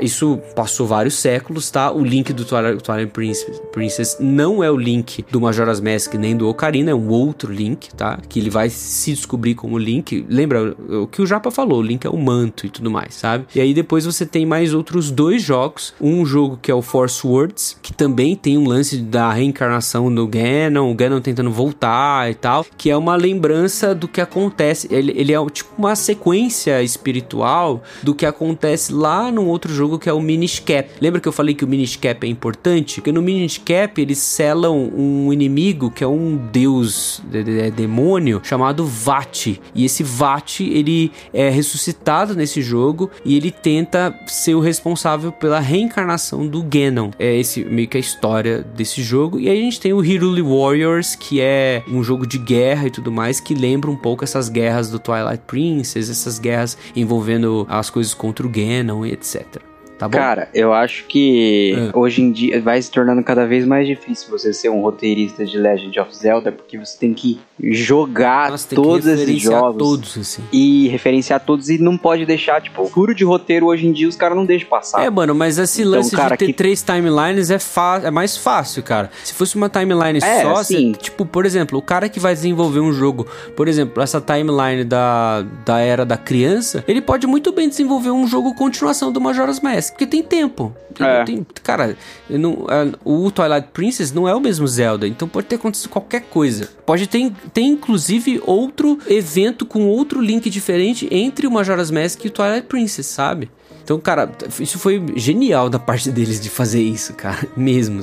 Tipo, que surgiu isso, essa explicação lá no Skyward Sword. É uma ótima desculpa, É uma né, desculpa mano? muito boa, fala sério. Porque daí você consegue fazer qualquer jogo é, agora. é bem Beleza, bom, é mas vamos pra outra, é, a outra timeline, que é a era do Link adulto. Então, o Link vence o Ganon, é mandado de volta no tempo, aí sobra a Zelda e todos os, os Sages, eles vão e selam o, Ganondorf, tá? O Ganondorf é selado e aí o tempo vai passando, o tempo vai passando, o tempo vai passando. O Ganondorf, de alguma maneira, revive e aí ele é o responsável por uma grande destruição ao ponto das deusas, são três deusas, a Farole, é, Jin e Nairu, que que para combater o Ganondorf nisso, eles decidem inundar a Hyrule inteira e fazer um dilúvio em Hyrule. E aí que a gente tem o Wind Waker, aí que vem a, essa timeline do Wind Waker, né? Que é uma, uma Hyrule inundada, o Ganondorf, ele, ele uhum. é o maior inimigo ali, ele já está revivido, então o Link dentro do Wind Waker, ele vai ser esse cara responsável por combater um, esse Ganondorf revivido, que é o mesmo Ganondorf do Ocarina of Time. O Link não é, mas o Ganondorf Ganondorf é o mesmo. É, e nem a Zelda é a mesma, hum, tipo, é, é são reencarnações dos dois, mas o Ganondorf é esse mesmo que perdeu lá no Ocarina of Time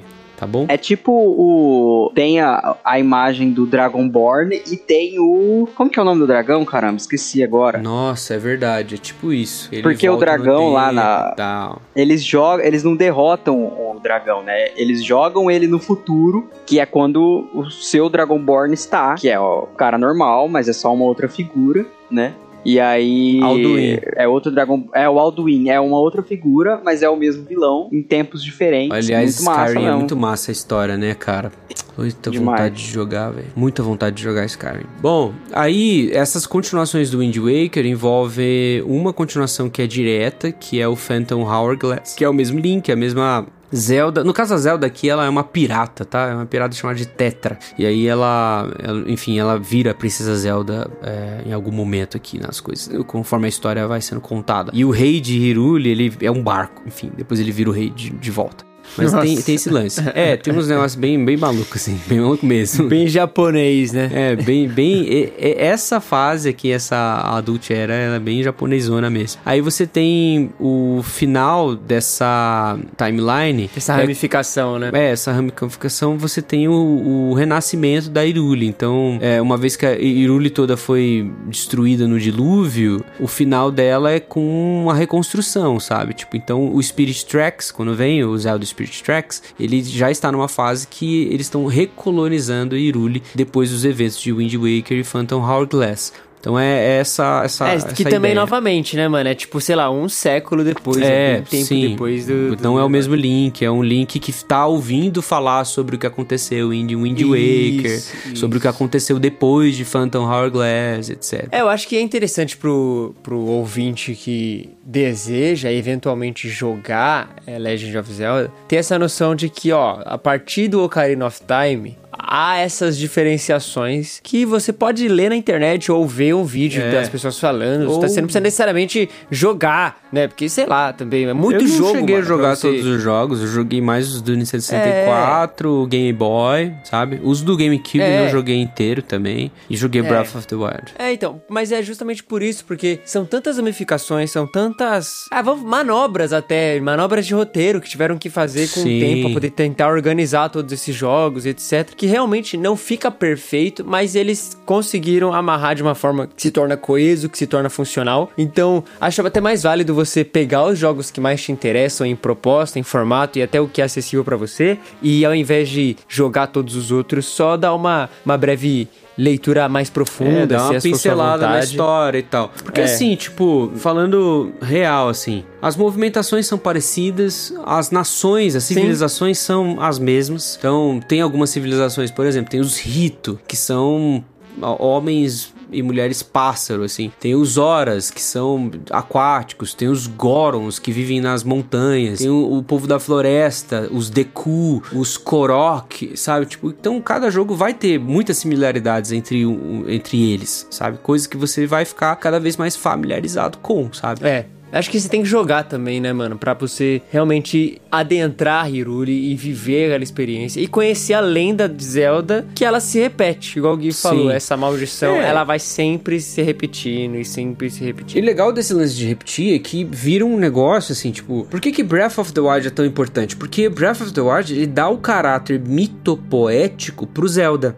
Que até então ele estava espalhado em vários jogos, mas o Breath of the Wild ele pega e faz virar de fato uma mitologia, entendeu? Porque tem um, um no, no, no Breath of the Wild que é contada a história que existia uma entidade chamada de Calamity Ganon, sabe? O Ganon não é só um cara que é de uma população lá dos Gerudo ou é um, um javali gigante que quer dominar ou sequestrar. Não, o, o Ganon ele é essa entidade maléfica que é selada por pelas Divine Beasts que são seres mitológicos. Isso num passado muito distante, muito distante mesmo. E depois de milênios de paz, isso depois de todos os eventos dos jogos anteriores, tá? Do, do Zelda, depois de milênios de, pa de paz, o, essa entidade que é selada, Calamity Ganon, ela ressurge. E ela ressurge e corrompe as Divine Beasts, corrompe o mundo e existe uma guerra, né? Que é chamada de Calamity War,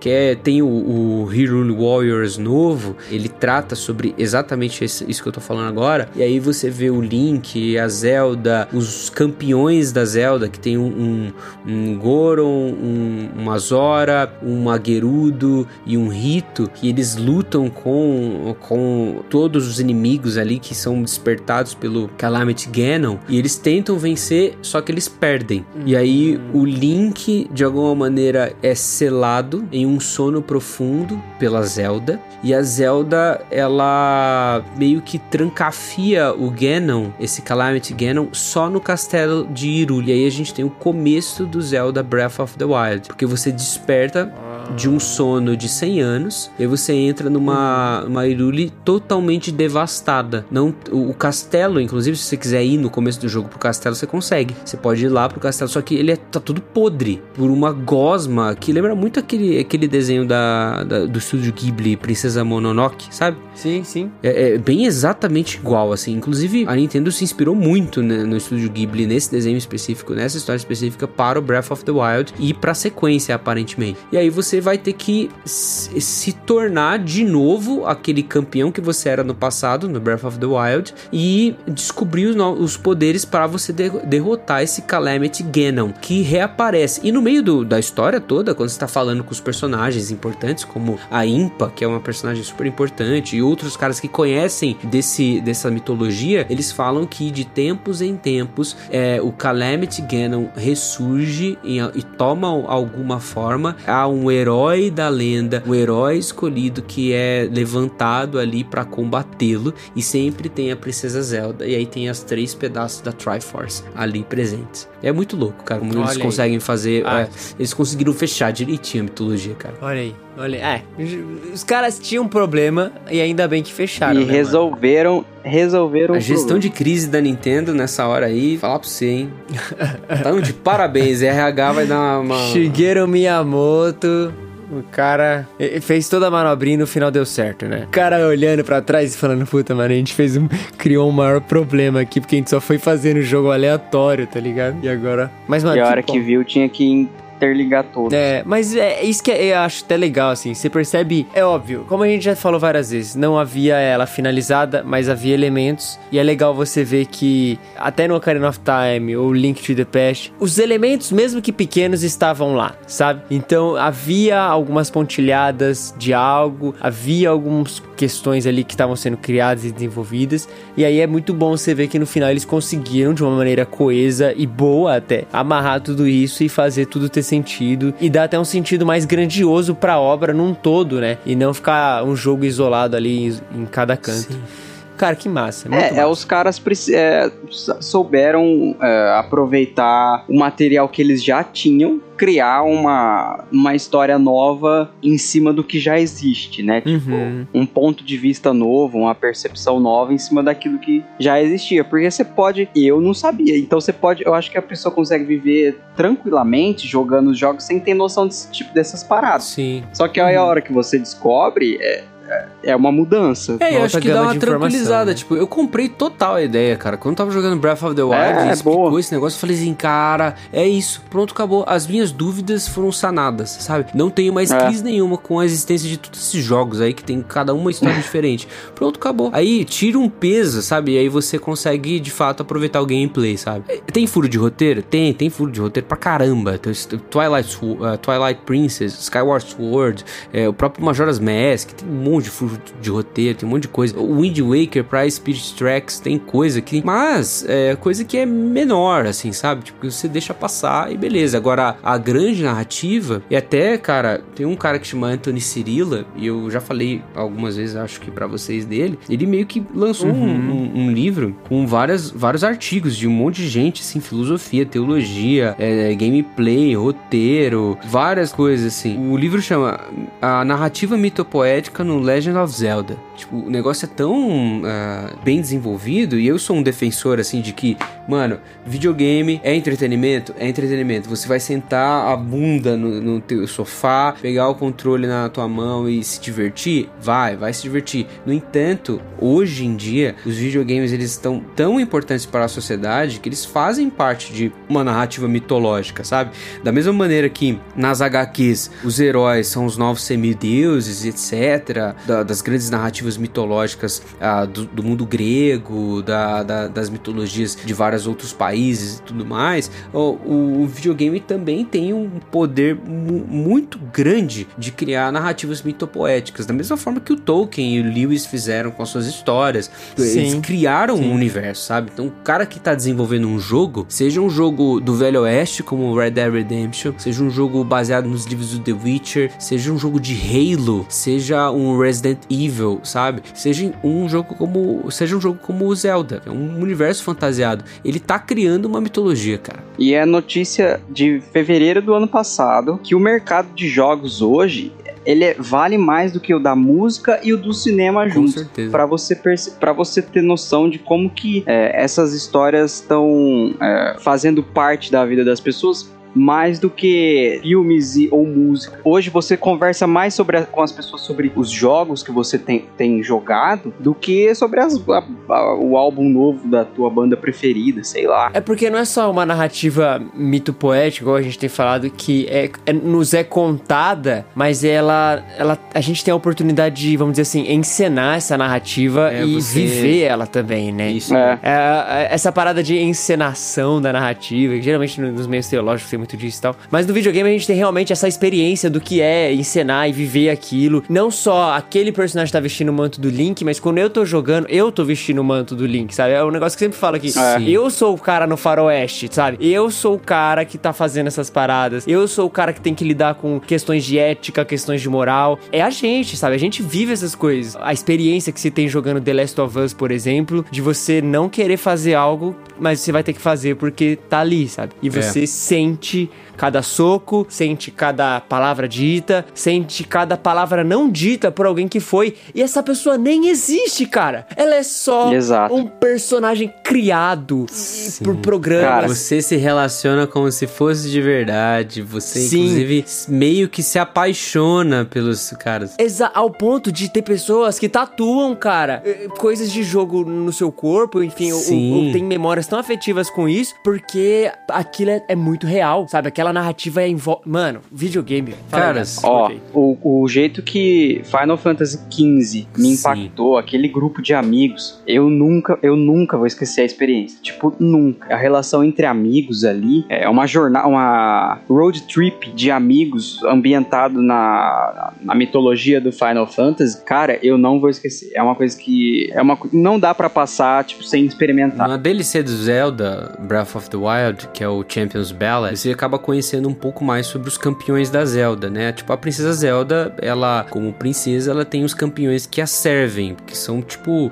é, generais, assim, digamos assim. Você tem s- quatro mais um, que é o Link. O Link é o, tipo, segurança pessoal da Zelda. E aí você tem um Goron, um Rito, uma Zora e uma Gerudo. E cada um deles, eles têm uma relação assim no começo do quando, conforme você vai jogando Breath of the Wild, você vai observando a relação de, de cada um deles com o Link, tipo como que cada um deles vê o Link, as amizades, tal, se eles gostam ou não gostam. Então no final dessa Champions Ballad é aprofundado de uma maneira tão grande a questão da amizade e aquilo que, olha lá, quatro amores aparecendo de novo, Olha gente. Olha só, bingo. é o que o C.S. Lewis fala no Quatro Amores sobre amizade, sabe? Tipo, ó, os verdadeiros amigos, eles são feitos quando você tem uma mesma batalha pra lutar. Então, quando você luta lado a lado uma guerra, por exemplo, quando você tem um, um caminho, uma missão a ser cumprida juntamente com uma outra pessoa, por mais que essa outra pessoa seja no começo um desconhecido pra você, depois de uma certa experiência, aquela pessoa tem um valor agregado gigantesco, sabe? É por isso que quando a gente tá organizando algum evento junto com uma equipe, aquele, aquele evento acabou e tal, você se sente parte de uma família, sabe? É por isso que depois de um acampamento que você passou 4, 5 dias junto com uma pessoa e o pessoal do teu time Isso é e real. tudo mais, você se sente parte de uma família. É por isso que depois que, sei lá, a gente viaja em turnê com o Sola, os nossos laços são totalmente fortalecidos. Por quê? Porque você participou de um evento que era uma missão que todo mundo estava focado a cumprir e vocês estavam ou por um período curto ou por um período longo é, envolvidos no mesmo propósito, sabe? Isso é muito importante, é muito legal, sabe? E o jogo ele dá de certa forma isso. J.K. Rowling diz na- agora saindo de C.S. Lewis pra J.K. Rowling que downgrade, né? Mas brincadeira. No, no Pedra Filosofal eles dizem mais ou menos isso, né? Que não, não tem coisas que você não consegue fazer com alguém sem acabar se tornando amigo dessa pessoa. Tipo, não dá. Você vai fazer alguma coisa com essa pessoa, você vai passar por algo com ela, é, boa ou ruim, que no final dessa situação você vai ver, tipo, o cara foi meu companheiro ali naquela situação e a, a única resposta plausível depois de tudo isso é que a gente estreite nossos laços. mesmo. Quem, quem jogou os outros, a maioria dos jogos de Zelda, principalmente o Skyward Sword, vai lembrar do que eu tô falando aqui agora. No primeiro jogo do Zelda, que é o Legends of Zelda, quando você vai ganhar a espada, é, o cara, o velhinho que te dá a espada, ele tem uma frase que é clássica, tem camiseta disso, que é It's dangerous to go alone, take this. Ele dá uma espada. Então, Ah, é a mais famosa do, da, da franquia, nossa, eu acho. Total, tipo, assim. E aí tem, tem a, a- exatamente a cena do jogo e tal, que estampada na camiseta. Eu- meu sonho é ter uma camiseta dessa, eu não tenho. Se você quiser me dar um presente, sabe o que dá. É, olha lá, eu pedindo presente. É, Vai chegar cinco, cinco agora na tua camisetas no casa. mês que vem. Bruno. Uma GG, uma M. uma pequenininha pra Catarina usar. Mas então, é, cara, é um, é um spoiler, mas eu vou dar porque é importante para o que a gente tá falando aqui. Ele fala: é perigoso ir sozinho e entrega a espada. E essa espada é a espada que o Link vai usar durante todo o jogo e durante todos os outros jogos que vai desenvolver e tudo mais. No Skyward Sword, para transformar uma espada que ele tá usando num seu poder total e tipo liberar de fato o poder que, que de fato derrotaria o demais, uma companion do Link que é a Fai, ela se sacrifica e se incorpora à espada. Então a espada dentro do Legend of Zelda não é só uma espada, ela é um personagem. A, a Master Sword, ela é um personagem que tem em si ah, muito da, da alma dessa, dessa personagem que é a, a Fi, sabe? Tipo a, a Fai. Isso é muito interessante, cara. Por isso que quando o cara fala It's dangerous to, to go alone, você pode pensar, ah, mas ele deu uma espada, não sei o que lá. Não, ele tá falando sobre ah, tudo que nos envolve. É importante a gente pensar que não devemos fazer e realizar sozinhos. No final do Champions Ballad, no Breath of the Wild, isso fica ainda mais claro, sabe? Eles só conseguem realizar os feitos que eles estão realizando e ter esperança para realizá-los, esperança de, tipo, ah, vamos lutar contra o Calamity Ganon como uma equipe, porque um ajuda o outro. Um ajuda o outro a se desenvolver, um ajuda o outro a ser melhor, um vai cuidar do outro. Então, para além de tudo isso que a gente tá falando, o videogame eu acho que ele ensina muito sobre isso, sabe? Tipo, quando você tá ali conhecendo outras pessoas e tal, ainda que sejam NPCs e tal, as histórias normalmente elas têm muito a explicar sobre a amizade e lealdade. E finalizando, a gente sabe que no fim, Zelda é sobre essa grande narrativa, né? Essa grande lição, essa grande vivência que a gente aprende gente também na vida, de que uma vez friendzone, eternamente friendzone, né? Você vai ser fadado a friendzonar até o fim dos tempos nos jogos, mano. Não tem como. É importante a gente lembrar que, tipo, todas as personagens se, re- se relacionam com o Link, algumas delas se apaixonam. Tipo, tem. a- normalmente a Zora, que se apaixona pelo Link, fala que está A apaixonada. Zora é azulzinha, não é? Isso, que é a Ruto no Cara, eu shippo muito a Zora e o Link. Pra mim, eles são o melhor casal e, e, e É ficar que você não jogou Zelda Breath of é the Wild. Você não jogou Não Breath joguei. of the Wild. Que tem uma, uma personagem do Zora que se apaixona pro- pelo Link também, cara. E é bem legal, cara. É muito legal. É, Ah, o que ela fala. Eu vou, vou dar, vou dar um spoiler pra você já, depois eu mostro pra você quando você Vai, estiver joga aqui. aí, joga aí. Cara, é porque é o seguinte, cada um desses campeões, na timeline do presente do Breath of the Wild, eles já morreram. Porque eles Hum. lutaram contra o Calamity Ganon, morreram e só sobrou o Link. E aí o Link, ele vai ter que, dentro do jogo, ir a cada uma dessas Divine Beasts, que são quatro, pra quatro campeões, porque os campeões que dirigiam essas Divine Beasts, e é, tirar o Calamity Ganon de cada uma delas, porque o Calam Calamity Ganon corrompeu as Divine Beasts. E aí quando ele tira, ele tem um breve momento de um diálogo com o espírito desses ah, campeões. E cara, o, diálogo da, da Mifa com o Link, mano, é muito legal, velho, porque ela, tipo, ela ama muito ele, cara. Dá pra perceber no diálogo, sabe? E enfim, o Link Ah, fica dando bola pra Zelda o tempo todo. O cara tá fadado, Gui. O cara está. O cara é, o- é o. Eu não vou falar que ele é o último romântico, mas ele é o último gado e está fadado a ficar apaixonado pela Zelda. Triste. Ó, mas eu vou. Eu sei de uma coisa que eu não Eita. sei se o, se o Gui sabe que eu sei, Eita! mas eu sei que ele não acredita em friendzone. Então, Eita! Fica. eu já aí. ouvi essa história. Agora eu não sei se procede. Tô falando diretamente com Mano, Calma aí, calma aí, que essa aí a gente vai responder. Aqueles. Essa aí a gente vai responder no grupo secreto. não sei se isso vai. É. Isso tem que ser pro grupo secreto, cara. Porque essa história aqui é importante. Isso é pro grupo secreto. Então vamos acabar esse episódio aqui. O grupo secreto ouve então o que, que o Gui acha de Friendzone.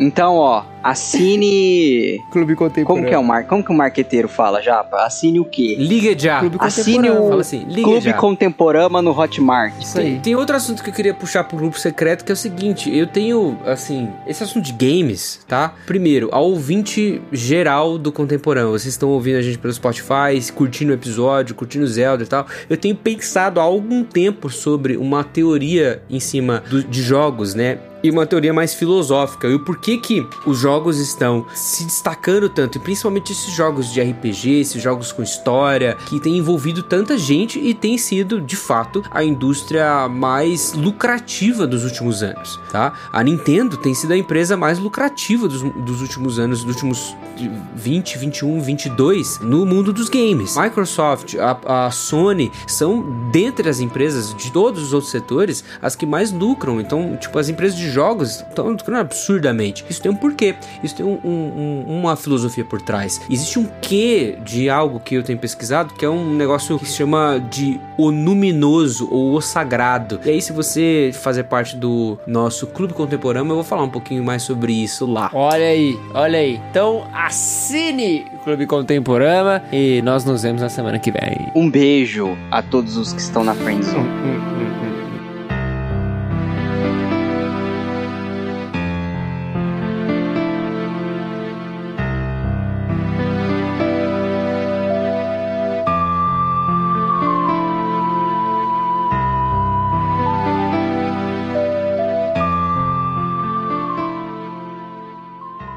É isso, chegamos ao fim de mais um episódio do Contemporama. Não se esqueça de se inscrever no Spotify na Apple Podcasts, de comentar no nosso site contemporama.com.br e ou enviar um e-mail, como algumas pessoas têm enviado e comentado os episódios. O e-mail pode ser enviado para contato@contemporama.com.br. Você pode seguir a gente nas redes sociais, arroba Contemporama com dois As no final, e também acessar as redes sociais individuais de cada um pelos links aqui na descrição. O Contemporâneo é um podcast semanal e por isso nós nos vemos na semana que vem. Um até breve.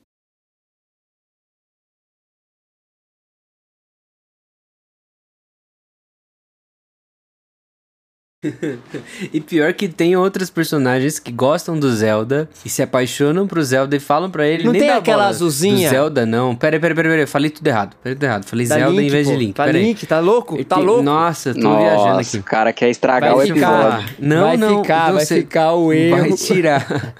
Ato falho, cara. São 11h30 da noite. Eu tô escrevendo minha monografia. Escrevi 30 pá- quase 30 páginas hoje. É o seguinte.